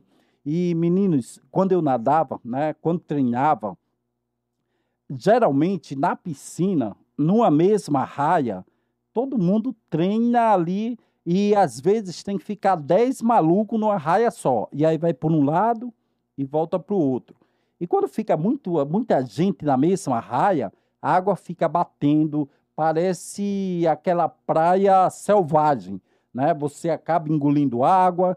E aí eu odiava nadar com um monte de gente na mesma raia. E aí o que, que eu fazia? Eu com essa envergadura grande, Anselmo, tem o palmar também. O palmar, você é uma ferramenta onde você tem palmar, o grande, o médio, o pequeno. Minha mão é grande, eu usava o maior de todos para aumentar o, a dimensão e o comprimento para poder estar nadando. E aí eu pegava esses palmar, né? E começava a nadar borboleta. E aí todo mundo saía da minha raia. Dava- tomava uma abraçada. Além da abraçada, forte pra caramba, tal, e os malucos, porra, eu que não vou ficar aqui, maluco, vou embora. Tava- Afastava e ia pra outra raia. Não, e o legal pra galera entender que eu tava pensando aqui, existe um, um grau de deficiência pra vocês nadarem. Sim, É, qual era o, o seu? Pra, porque Isso. Tem, tem a galera que não, não, tem, não tem membros, né? isso, não tem os membros na parte superior, inferior, tem outros tipos. pra galera entender como é que funciona. Legal. A natação paralímpica e o esporte paralímpico ele é dividido em categorias. Na natação especificamente, existem 14 categorias. De 1 a 10 são atletas físico-motores. O que são atletas físico-motores? É que de 1 a 10 tem atletas com paralisia cerebral, que é o meu caso, atletas com nanismo, atletas com tetraplegia, paraplegia, amputação. Então, todos esses se encaixam na categoria de 1 a 10, sendo que o maior grau de deficiência, por exemplo, um tetraplégico, ele é uma categoria 1, no máximo 2, porque é o maior comprometimento. A categoria 10 é um atleta que a olho nu a gente não consegue ver a deficiência, porque é uma deficiência mínima. Então, essa de 1 a 10 são físico-motores. E a natação tem uma particularidade diferente das outras modalidades. Por quê? Numa mesma categoria, eu já fui um atleta da classe 4 e atleta da classe 5. Então, eu não nadava só com atletas que têm paralisia cerebral, nadava com atletas que tinham outras deficiências também. A natação ela é a única modalidade que várias deficiências podem entrar na mesma categoria. E aí, como é feita essa classificação? É feita uma classificação dentro e fora da água, e os classificadores, que são fisioterapeutas, educadores físicos, se eles verem a semelhança de movimentos, mesmo com a deficiência diferente, entra naquela categoria. Essa é de 1 a 10. A 11 é atleta cego total, 12, 13 são atletas que têm uma baixa visão e o 14 é o deficiente intelectual. Essa é a natação paralímpica, meninos. Maneiro. E você ga- ganhou medalha em qual? No 4 ou no 5? Na 4 e na 5. Era Muito bom, cara. Entendeu? Se não ganhasse, comprava medalha, mas trazia. Mas, é Mas- legal, pô. Você ganhou ouro nos dois? ouro no- nas duas categorias, né? Só que na 4 eu ganhava muito mais medalhas de ouro. Na 5 eu ganhava menos. E por que isso? Na 4, a deficiência era uma semelhança igual à minha. Tinha paralisia cerebral, tinha outros com outras deficiências, mas ali tinha uma compatibilidade de, de- dife- de- eh, deficiências e movimentos. A 5, quando eu passei para 5, os atletas dessa categoria, eles conseguiam ter a saída e impulso de bloco e na hora da virada, eles conseguiam dar a virada olímpica e poder estar poder estar batendo na parede para ter esse impulso e na chegada eles conseguiam fazer ondulação, tudo que eu não conseguia houve essa mudança de classe que lá atrás foi até polêmica, né? Mas eu sempre, eu nunca, Fernandão e Anselmo, eu nunca me preocupei com o cara do lado. Eu sempre me preocupei em fazer o meu melhor. Eu sempre me preocupei em vencer o Clodoaldo Silva. Então, quando houve essa mudança polêmica, cara, segui minha vida normal, é para nadar nessa outra categoria, é para nadar nessa outra categoria, vamos lá, vamos seguir a regra do jogo. E o que que eu pensava? Eu poderia ver, quando houve essa mudança de categoria, eu poderia, caramba, a vida do Clodoaldo acabou, é, não é justo. Mas ao invés de pensar nessas coisas negativas, eu pensei de outra forma. Eu pensei, cara, eu estou numa categoria 5, os atletas têm um movimento melhor que eu, vão levar vantagens que eu, e eu não vou ganhar tantas medalhas. Mas, se eu consigo ganhar pelo menos uma medalha, eu vou ser o cara novamente, né? porque é uma dificuldade muito maior. E aí é o que eu falei lá atrás. Tudo depende do ponto de vista. Você pode ver o copo vazio ou o copo cheio. E eu sempre preferi ver o copo cheio. Meninos, Onde foi essa medalha que você ganhou na categoria 5? ganhei na, na África do Sul eh, em 2006 e ganhei também em Londres 2012. E a sua primeira Olimpíada? A emoção. 2000. Foi em 2000 lá em Sydney. E é engraçado, Anselmo, que Que é o evento 2004 máximo, né? é o evento máximo. 2004 foi o auge, né? Só que muitas pessoas, ah, como foi o auge? Foi a melhor Paralimpíada que você participou, que você tem em mente. Mas não foi. Minha, eh, minha maior experiência que eu guardo até hoje foi justamente na Paralimpíada de 2000, na minha primeira. E por quê? Porque em 2000 era a minha primeira Paralimpíada, ninguém conhecia o Clodoaldo Silva, ali na piscina era mais um, o Clodo, foi em Sydney, na Austrália, o Clodoaldo Silva poderia ir para o Opera House lá, poderia ir para a balada, poderia ir para um monte de canto, ninguém, ninguém, era mais um. Em 2004, não. Em 2004, era o Clodoaldo Silva, entendeu? É, tinha pressão, tinha cobrança, tinha resultado. Todo mundo viu o Clodoaldo em 2004. Em 2000, ninguém via. Então, por isso, eu guardo melhores lembranças em 2000, né? Então, essa foi a primeira Paralimpíada, assim, de, de mais emoção. Caraca. A- as- a- o esporte te levou para lugares que você nunca imaginou, né, Cláudio? Cara, lugares... Fala aí, lugares. Sim. Fala aí um perrengue que você passou em um lugar estranho desses aí, cara. Ah, porque a gente sabe Cara, que tem dificuldade em qualquer lugar, né? sim, tem. Mas, gente já tá rindo, né? galera, só o, o nome que nós denominamos o lugar já é curioso. Sabe qual era o nome que a gente denominou esse local? Hum. Cafofo do Osama. o Cafofo do Osama. E por que a gente denominou? E não fica nem né, Afeganistão, não fica lá. Fica em Mar del Plata, na Argentina. Esse campeonato foi em 2001, né? Era um pré-campeonato, era uma eliminatória para a gente disputar o campeonato mundial absoluto em 2002, no ano seguinte. Então, logo no início do ano de 2001, a gente falava, ó, galera, o objetivo desse ano é a gente se sair bem lá em Mar del Plata, na Argentina, no final do ano, para que a gente possa conseguir uma vaga para o Mundial em 2002. Então, o ano inteiro, a gente só pensava nesse campeonato. O ano inteiro a gente treinou, se dedicou, fez sacrifícios para poder chegar bem preparado para o final do ano na, em Mar del Plata. Beleza, chega o grande dia do campeonato. Só que quando a gente chega, antes disso, né, para fazer a aclimatação, cara, em Mar del Plata e na Argentina, estava acontecendo é, a crise financeira para caramba, a aerolíneas argentina estava sendo desativadas. foi, foi o maior reboliço. E também a estrutura da piscina, as estruturas que nos deram, não eram as melhores. E nos colocaram no hotel, que o hotel era, era algo assim surreal. Que aí a gente deu o cafofo do Osama. Surreal como?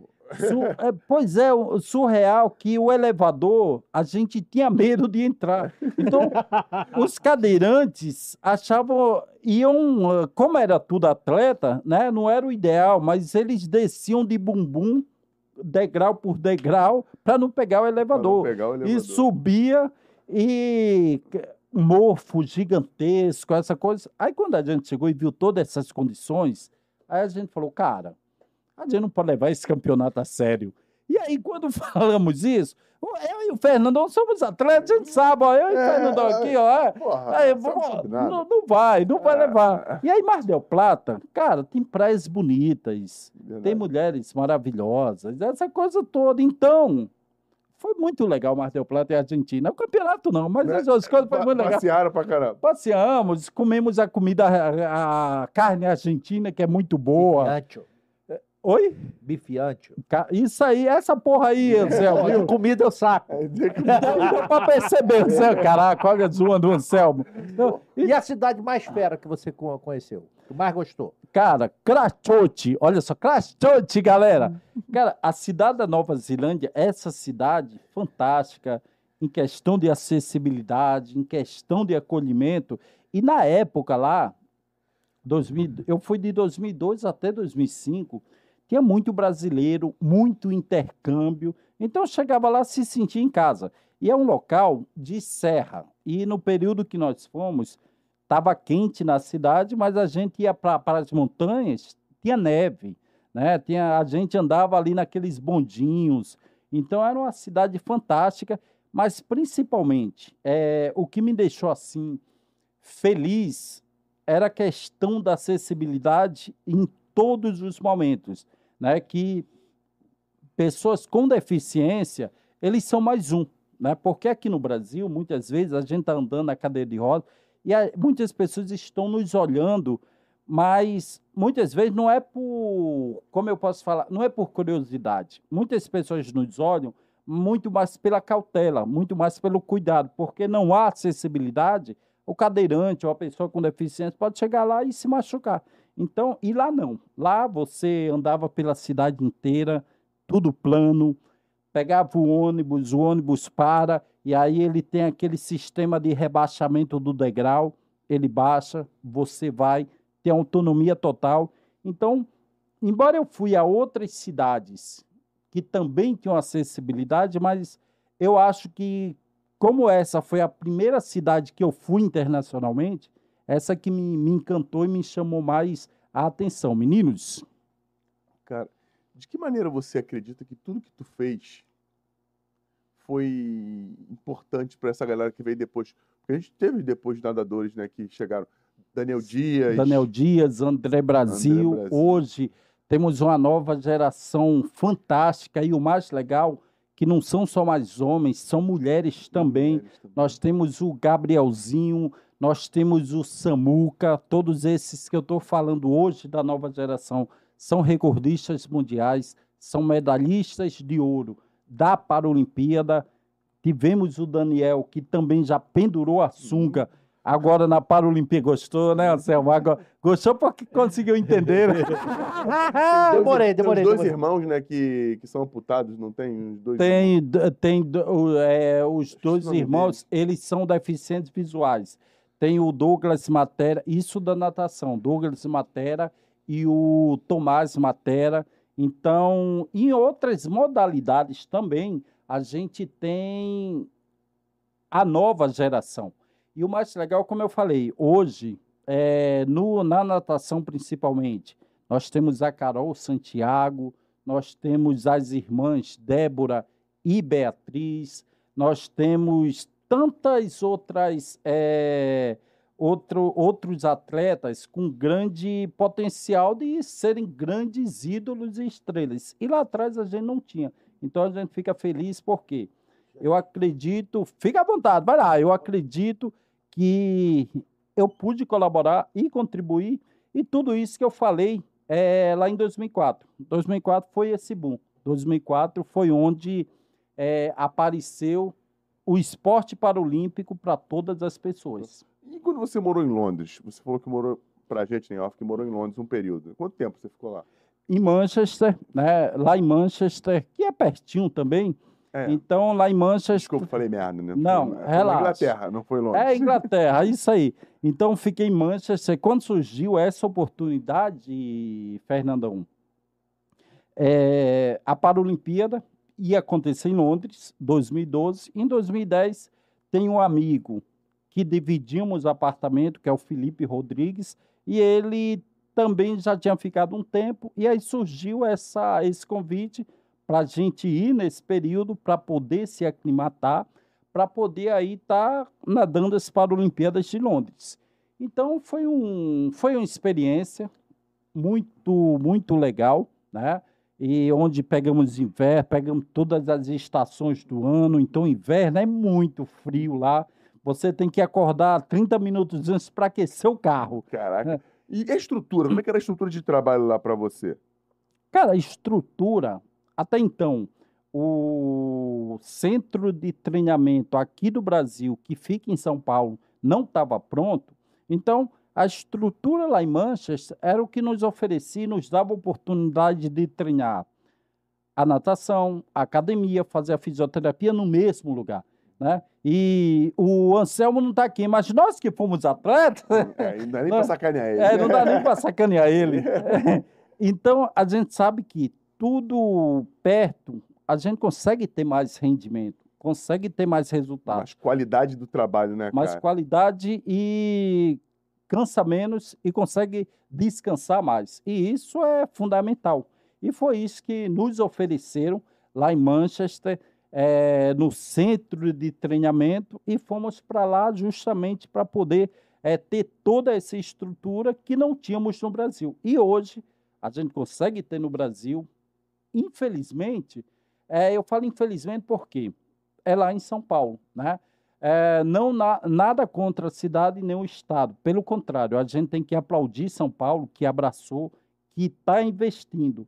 Mas hoje, eu moro no Rio de Janeiro há bastante tempo e costumo dizer que hoje é minha primeira cidade, porque é aqui onde eu tenho minhas filhas, aqui onde eu tenho meus trabalhos, né? Então, só que o Rio de Janeiro, cara, o Rio de Janeiro teve grandes eventos, Copa América, tivemos Pan e Parapan-Americano, tivemos Copa do Mundo de Futebol, Olimpíada e Paralimpíada, e por que o legado não ficar aqui? Por que, que não tem um centro de treinamento aqui? E isso aí, então por isso essa minha tristeza. Pode ter em qualquer lugar, mas aqui no Rio de Janeiro também tem que ter.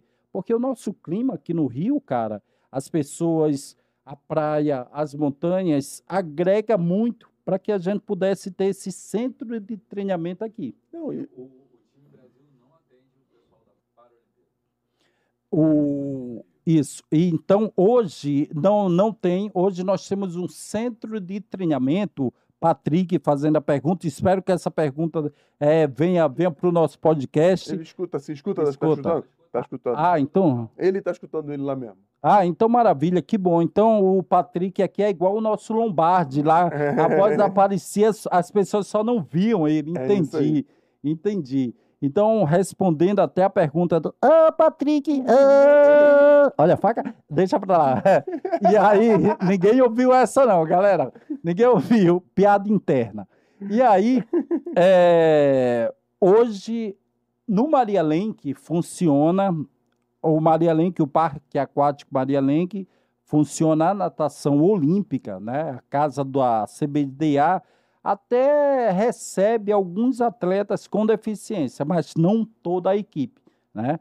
E também hoje só temos, que eu tenho conhecimento, o, o centro de vôlei que é lá em Saquarema. Saquarema. Né? Então hoje a gente acaba que nem para os Olímpicos, a gente aqui no Rio de Janeiro tem centros de treinamentos fantásticos para receber atletas com ou sem deficiência. Ideal também que tivesse um em cada região, né? Na região Nordeste, na região Norte. Cara, eu sou um cara que sempre bati nessa tecla para que ter, para que possa ter esses centros de treinamento. Por quê, Fernandão? É, e você sabe bem disso, porque vocês são os atletas, já tá- já estão enchendo o saco, né, galera? E o Anselmo nem está aqui realmente para a gente zoar. Mas tá ficando É. sem graça, né? É Não tá isso aqui aí. Porque, cara, eu, para ser um grande atleta, para ter investimento, eu tive que sair de Natal, no Rio Grande do Norte, para vir para uma grande metrópole que é o Rio de Janeiro. Só que para eu vir para cá, eu tive que sair da minha família, da- da- dos meus irmãos, dos meus amigos, da minha mãe, de um local onde eu me sinto confortável. Por isso vem que tem que ter em toda a região. Porque, por exemplo, tiver algo na região Nordeste, não muda tanto a característica, é tudo Nordeste ali, todo. Claro, você claro. fica mais tranquilo. Claro. Da mesma coisa se for o Sudeste, Sul, Norte, Centro-Oeste. Porque eu acredito que eu e você também, a gente já viu muitos talentos se perderem, porque são bons pra caramba, mas eles acabam indo para um lugar que tem mais estrutura, e aí não vai os pais, não vai os familiares, e o cara se perde ali, né? Porque não tem essa, esse acompanhamento. Por isso a necessidade dessa é, desses centros de treinamentos nesses locais aí, nas mesmas regiões. Não, isso é maravilhoso. Vai para você que tá aí, que tem essas condições, vamos tentar montar esse centro de treinamento aí, pô, porque é importante pra caramba. Vai até vai desenvolver muito mais talentos e a gente vai conseguir chegar, né? Não, não ter o, o dobro do, do segundo colocado só no PAN, mas às vezes na- nas Olimpíadas, nas Paralimpíadas também, né? Sim. E agora vamos dar uma salva de palmas para o Anselmo, que ele está chegando aí, Anselmo. Vem para cá, boa. Senta aí, boa. Isso aí, viu? Ele pode ficar em pé parado aqui mesmo, né? Não precisa sentar lá É, direto. isso não, aí. né? Pô, a gente tava, a gente tava te sacaneando aqui, mas tu não tava Eu acho aqui que era o pra, Maurício, mas Não, era pra o cara tá do condomínio. zoando. Ah, ente... eram os boletos não, né? Era boleto. Ele Pô, sempre é- vence. Sempre vence mais do vence. que, que- Entendeu? Se mais do que a gente. É, en- entendi, entendi. Nunca perde. Sempre Clodoaldo, vence. qual foi, cara, a maior dificuldade que tu teve, cara, nesse teu processo de, de deficiência, de início no- Sim. como atleta? Porque às vezes a galera acha que, pô, tu, veio- tu virou campeão olímpico, ficou tudo uma moleza. Algumas coisas assim, mas outras ficaram muito mais difíceis.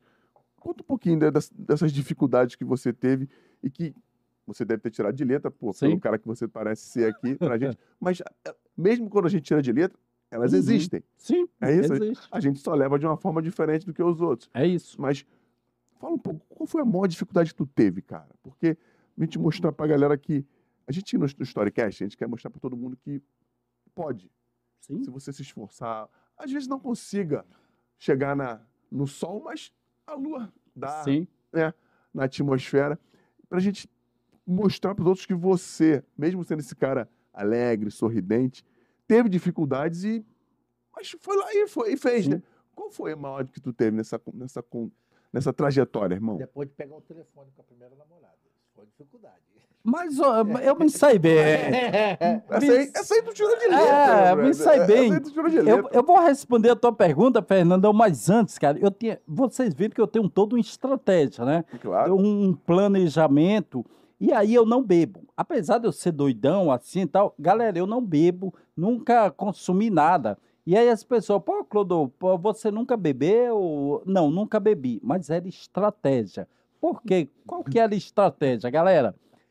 Já falei para vocês aqui, adorava ir para festas, adorava ir para as baladas. Ia, né? E aí chegava 10, 11 horas, todo mundo sóbrio, né? O, as meninas, os malucos aqui ao lado tal. E aí eu não tinha chance de sair pegando, né? E aí, beleza. E aí a festa ia rolando, rolando. Aí os malucos, os bonitões, começavam a beber, começavam a encher a cara. E às duas, três da manhã, começavam a fazer merda. Era ridículo, era, era constrangedor. E a única pessoa que sobrava sóbrio era o Clodoaldo Ciano. Entenderam por que eu não bebia? Entendi, entendi, entendi. Eu era, eu era esse que ficava fazendo merda, bêbado. É, o primeiro, cabelo primeiro. É, isso aí. Aí perdi a mulher pra mim, tá É, vendo, é, pô? eu- eu era desse. Tudo, tudo estratégia. Eu era desse, ficava doidão fazendo merda. Mas respondendo, agora respondendo, né, essa tua pergunta, Fernandão, como eu falei, todos nós temos dificuldades. E qual a minha grande dificuldade? Foram em todos os momentos, né? Claro que a gente contando aqui, ah, parece que o Clodoaldo não sofreu preconceito, não sofreu discriminação. Sofri sim.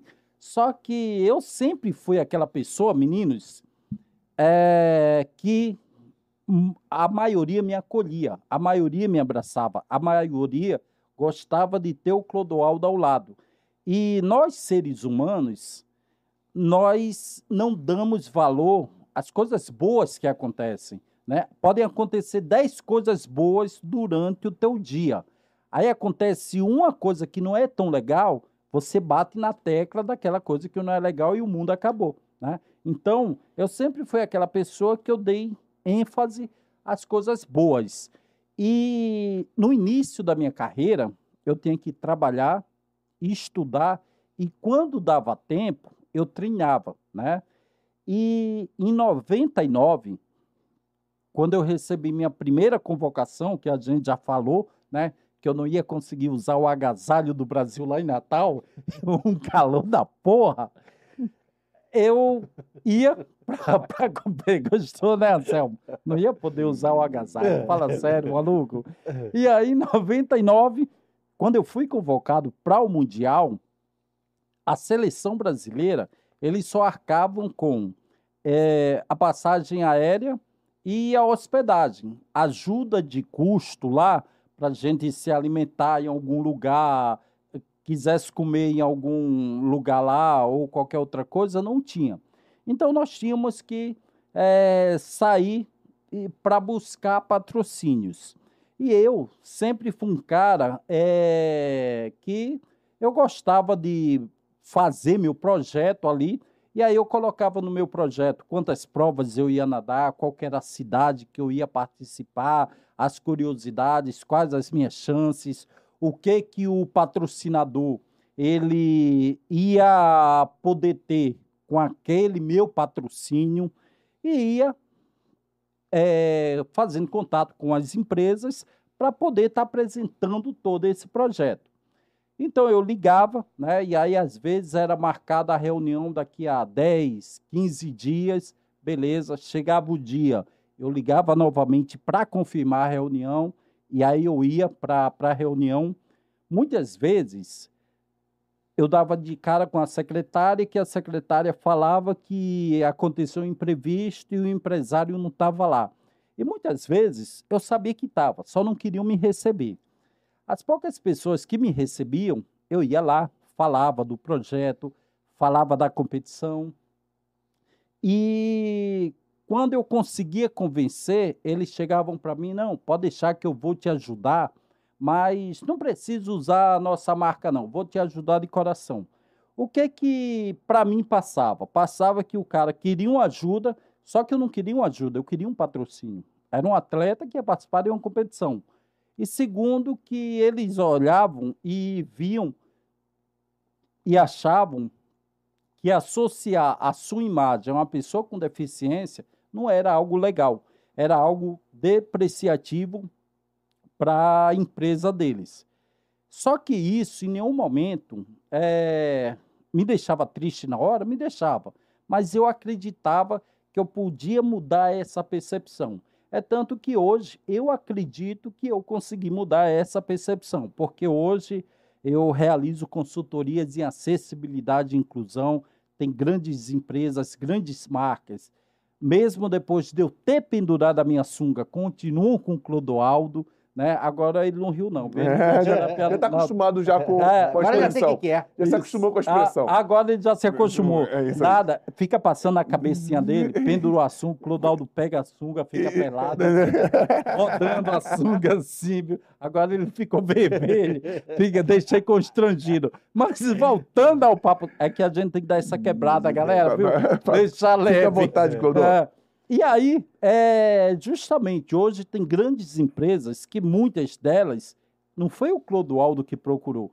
Pelo contrário, eles que procuraram o Clodoaldo porque viram que é algo legal para sua marca associar sua imagem, não um deficiente, não um coitadinho, mas ao Clodoaldo que vai agregar muito para a empresa. Então foram essas dificuldades lá atrás que eu passei, mas como eu falei para vocês, eu sempre tirei de letra da forma que eu conduzia e da forma que eu me mostrava. Né? Então, ac- acredito que isso pode servir de exemplo para todos vocês, porque vocês têm duas formas de ver e essas são as únicas: da forma boa e da forma ruim. Eu prefiro ver da forma boa, meninos. Maravilhoso. Quer perguntar uma coisa pra ele, mais? Falei tudo. Já Ah, falou fala tudo, já? sério. Quer E- perguntar brinca uma que é ele, a, a Ah, sunga. não, a chuteira foi ele. Então, antes do Patrick tentar ver e elaborar, deixa eu falar o que eu estou fazendo hoje, meninos. Então, hoje, é, e um assunto até que a gente pode debater aqui, é a transição de carreira. Porque eu e o Isso. Fernandão, que fomos atletas, olha só, tá enjoando. A gente falou pra caceta isso Hum. quando tu saiu. É. A galera já Depois eu vou ver. a, a, a galera já está enchendo o saco. A transição de carreira. Isso, eu ia falar aqui, mas pode falar. isso aí é bastante. Caraca, já perguntou um monte, ainda tinha pergunta. Tinha, Caraca. pode falar, pode continuar a transição de carreira. Era, sobre isso, era sobre Não, e pode deixar que a gente tem resenha até umas isso. horas. Eu, eu sei disso, eu sei disso. tem até mas, umas É horas. verdade, é interessante. Como é que você pivotou, saiu da- da- das Sim. piscinas para se readaptar à sociedade, enfim, como um ex-atleta paralímpico? Fernandão, cara, eu vou te falar, para mim foi muito fácil, para mim foi muito tranquilo, né? E nós que somos atletas, olha só, galera, você passou por essa transição, depois eu quero saber de você, né? Fala. E como é que foi? Porque muitos ainda chegam para mim e falam, cara, foi difícil, como é que tu convive até hoje? Tu sente saudades da piscina? E eu vou falar para vocês, cara, não sinto saudades nenhuma, né? Porque não deu tempo de fazer isso. Por quê? Porque quando eu pendurei minha sunga, Anselmo, em 2016, dia 17 de setembro daquele ano, foi um sábado, domingo, descansei, né? Porque se Deus pediu o sétimo dia para descansar, que é Clodoaldo Silva para querer fazer alguma coisa.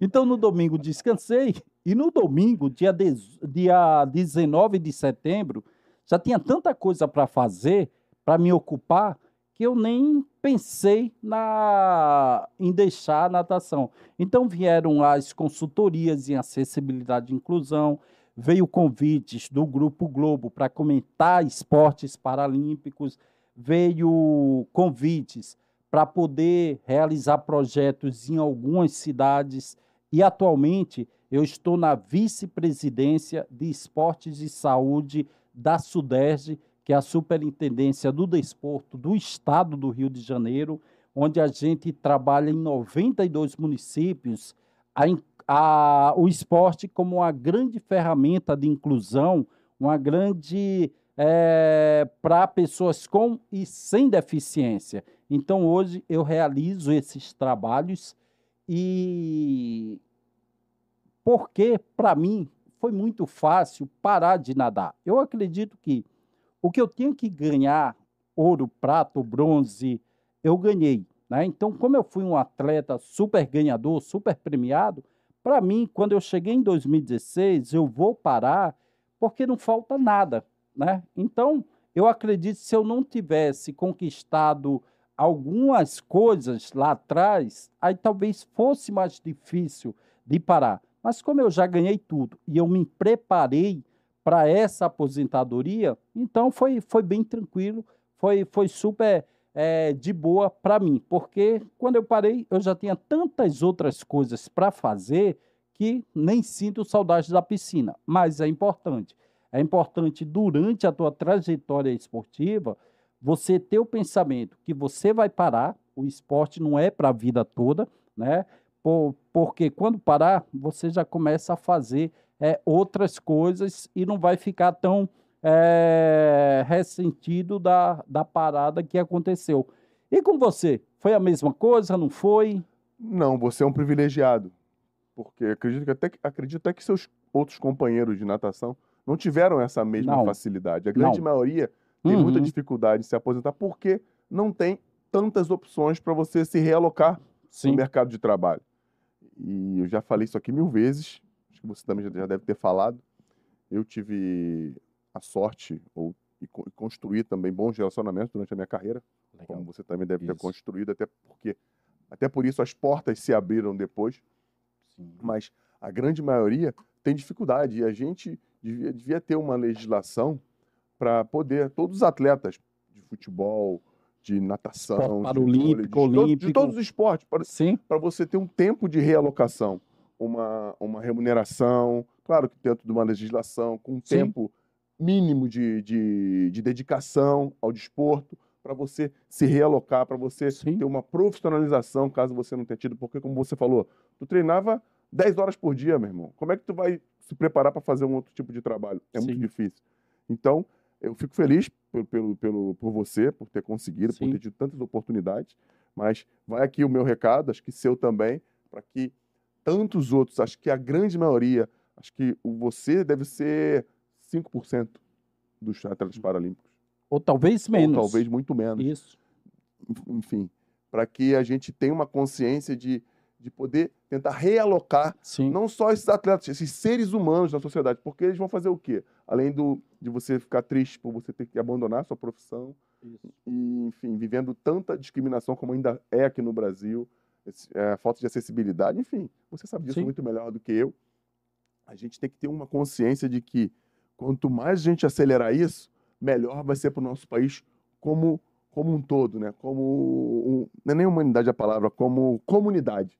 Como comunidade ser muito melhor para a gente. E eu fico feliz pra caramba por você, Sim. cara. Que você foi um privilegiado, não só pelo, pelo teu astral, pelo cara que você é, mas por ter construído tudo isso durante a carreira. E, e acho que foi por isso que as oportunidades vieram. Não foi só porque você foi campeão, não. Você pensa um campeão, mas um ser humano de merda. Sim. E sim. aí a galera não ia querer você por perto. Acredito nisso. Só querem você por perto por você ser quem você é. E isso é legal pra caramba, porque a gente ficou feliz pra caramba de te receber aqui. Falei merda, Bandido? Pô, risadas pra caramba. Risadas, Acredito isso. E alto Céu, quando você pendurou a chuteira, o que que. Hum, Não, pera- Alto astral, isso é legal. E se alguém quer te conhecer, te seguir nas redes sociais, fala pra galera aí. Galera, vocês podem me adicionar no Tinder. Não, brincadeira. boa, boa. Tem boa. OnlyFans também? Tem OnlyFans? É, isso aí. Caraca. Foi bom, não foi, Patrick? Viu? Chupa, Patrick. Foi boa. Fala chupa Patrick na voz do Bob Esponja, como é que é? Chupa, Patrick! Caraca, maluco, nunca fiz isso. Saiu direitinho? Essa foi boa, essa foi boa. Caraca, vou, vou, vou usar isso mais. Chupa, Patrick! Nem sabia que eu conseguia fazer isso, galera. Mas segue o Clodoaldo aí no Instagram, Tubarão Paralímpico. Tubarão Paralímpico. Eu vou dar o Facebook também, mas não sei se o Facebook tá funcionando. Nem eu entro mais, né? Clodoaldo Silva Oficial, né? E também meu e-mail, clodoaldosilva.gmail.com. Ninguém tem um e-mail mais fácil que esse, né? Então, o, o Google, olha só, fazendo propaganda pra galera que não tá dando porra nenhuma pra gente, mas eu, quando abri o Gmail, eu fui lá e peguei e souberam que era Clodoaldo. Não, não era não, galera, eu fui um dos primeiros a pegar. Então, essas são as redes sociais, né? Hoje realizo palestras motivacionais. isso. E as palestras, cara, é dessa forma. É dessa forma que está aqui no Storycast, né? Um cara bem-humorado, um cara alegre, um cara que gosta de viver a vida, que teve dificuldades, teve dificuldades.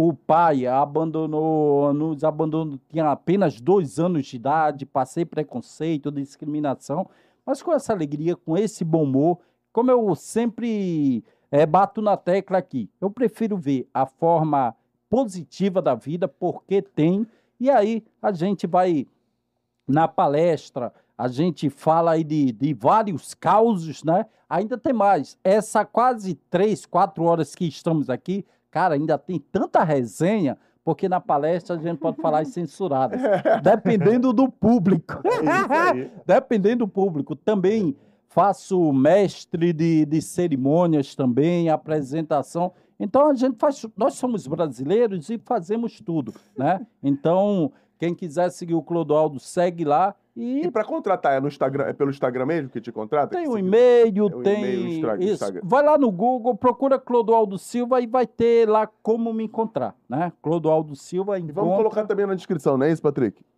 Maiara, tá vendo, Maiara? Maiara, cadê? Tá, Maiara faltou hoje. Isso aí. É isso, Mário Patrick? e o- Maiara Iberê. e Iberê. Cara, e uma per... a gente tem três perguntas pra encerrar. O Iberê tá, é, tá- é, causa do, da viu-vice, né?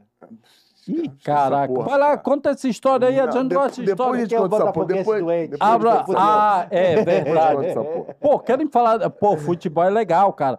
Vamos falar. Eu sou um ótimo entendedor de futebol, né? Já falei pra vocês, minha primeira medalha. O Fernandão ia ter trabalho comigo, principalmente se Não, fosse do você meu que ia time. ter trabalho ah, com ele. eu, é, eu ia É. ter, principalmente se fosse do meu jogar time. a muleta nele. É, ia chegar, pegar o alvo e jogar, né? Ia ter mais trabalho com ele se, como disse o Patrick aqui, se fosse do mesmo time, né? Mas, cara, eu, meu time de futebol é um time fora de série, galera. É o melhor do Brasil, é o melhor do mundo. E é fora de série por quê? Fora da série A, B, C.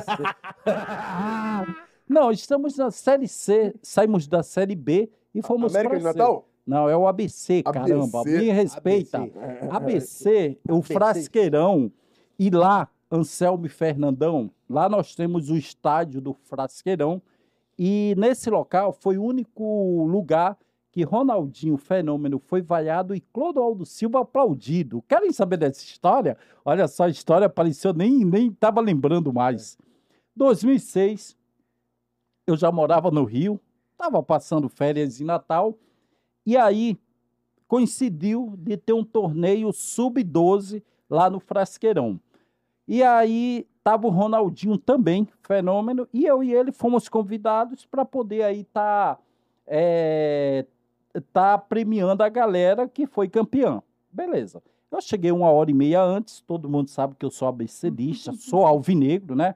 E então, ABC Clube do Povo, campeão das multidões, será sempre o mais querido dentro dos nossos Que corações. maravilha. Eu me orgulho de ser da terra potiguar, quando vou para o gramado ver o ABC jogar. Viu que eu sou ABCdista, Não, né? não, é verdade, Pô. porra, de verdade. Isso aí, eu acho que só eu sei o hino da... Só eu mesmo sei o hino do ABC. E aí, o dia do, da premiação, chego uma hora antes, atendo todo mundo com fotos, com autógrafos, super simpático, bem-humorado com a galera. E aí, vou para o local da premiação. A premiação, ela é, atra- ela é atrasada, porque o Ronaldinho se atrasou, chegou de helicóptero e já chegou direto, foi pro local, né? E a galera queria que chegasse antes, resenhasse tal, mas chegou na hora. Ficou ele de um lado, eu do outro. E aí ele foi anunciado, começaram, começaram a vaiar ele. E aí, quando eu fui anunciado, começaram a gritar meu nome e bater palma. Eu constrangido com aquele momento, o cara na minha frente, Ronaldinho fenômeno, por todo, mas eu baixei a cabeça assim, né, constrangido, mas ao mesmo tempo, caralho, eu sou muito foda. então esse Esse foi o momento que Clodoaldo Silva foi aplaudido e Ronaldinho Fenômeno vaiado. Você, você foi o fenômeno. Eu fui o Fenômeno. Boa, foi boa, foi boa. Foi boa. Cara, não, maravilha, maravilha, irmão. Dentro, dentro dessa história, me diz um dia que tenha sido para esquecer. São três perguntas que a gente faz sempre. Sim. Um dia para esquecer. Cara, eu tô procurando aqui, né? Você, vocês já me conheceram. E eu. Não é que eu nunca tive derrotas. Eu sempre tive derrotas. Mas eu, eu sempre procurei aprender nas vitórias, mas nas derrotas. Então, quando é derrotas, eu não vejo pelo lado ruim. Eu não vejo pelo lado negativo. Pelo contrário, quando você me faz essa pergunta, qual o dia que você quer esquecer? Pelo contrário, nós temos que lembrar para pegar ensinamentos. Então, eu acho, eu acho, Fernandão, que eu vou ficar devendo essa pergunta a você. Melhor. E o para lembrar?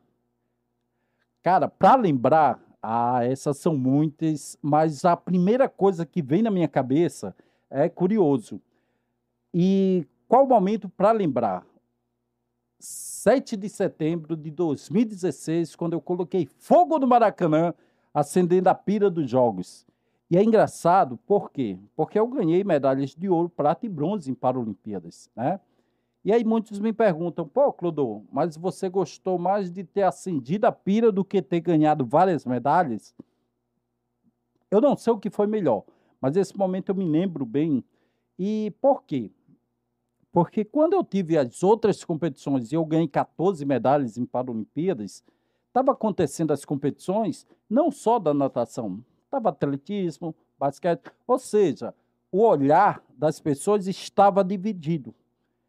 Nas Paralimpíadas, todo mundo estava vendo aquela mesma cena em aquele mesmo momento. Então, eu acredito que um momento para lembrar Jogos Paralímpicos de 2016, quando eu coloquei fogo no Maracanã. Aí, vamos achar pra gente colocar. Essa- momento. é- esse momento aí é legal pra caramba. E, e Clodoro, pra gente terminar. Ah! boa. Ah! gostei, Soares. gostei, gostei, gostei. Qual foi um. Existe na tua vida uma frase, ou palavra, ou mantra que você acredite que você colocaria na sua camisa para mostrar para os seus fãs? Que você chegaria lá em Natal e desceria do, do do avião mostrando para as pessoas? Fernandão e Anselmo, eu acho que poderia, né? A deficiência estabelece limites, mas não a incapacidade. Então, acho que essa frase poderia estar né, sendo vistas. Por quê?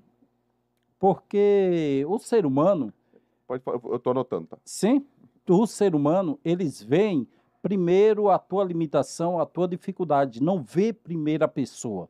Então, muitas pessoas, né, hoje a minoria vê o Clodoaldo, ah, o Clodoaldo não consegue isso, o Clodoaldo não consegue aquilo.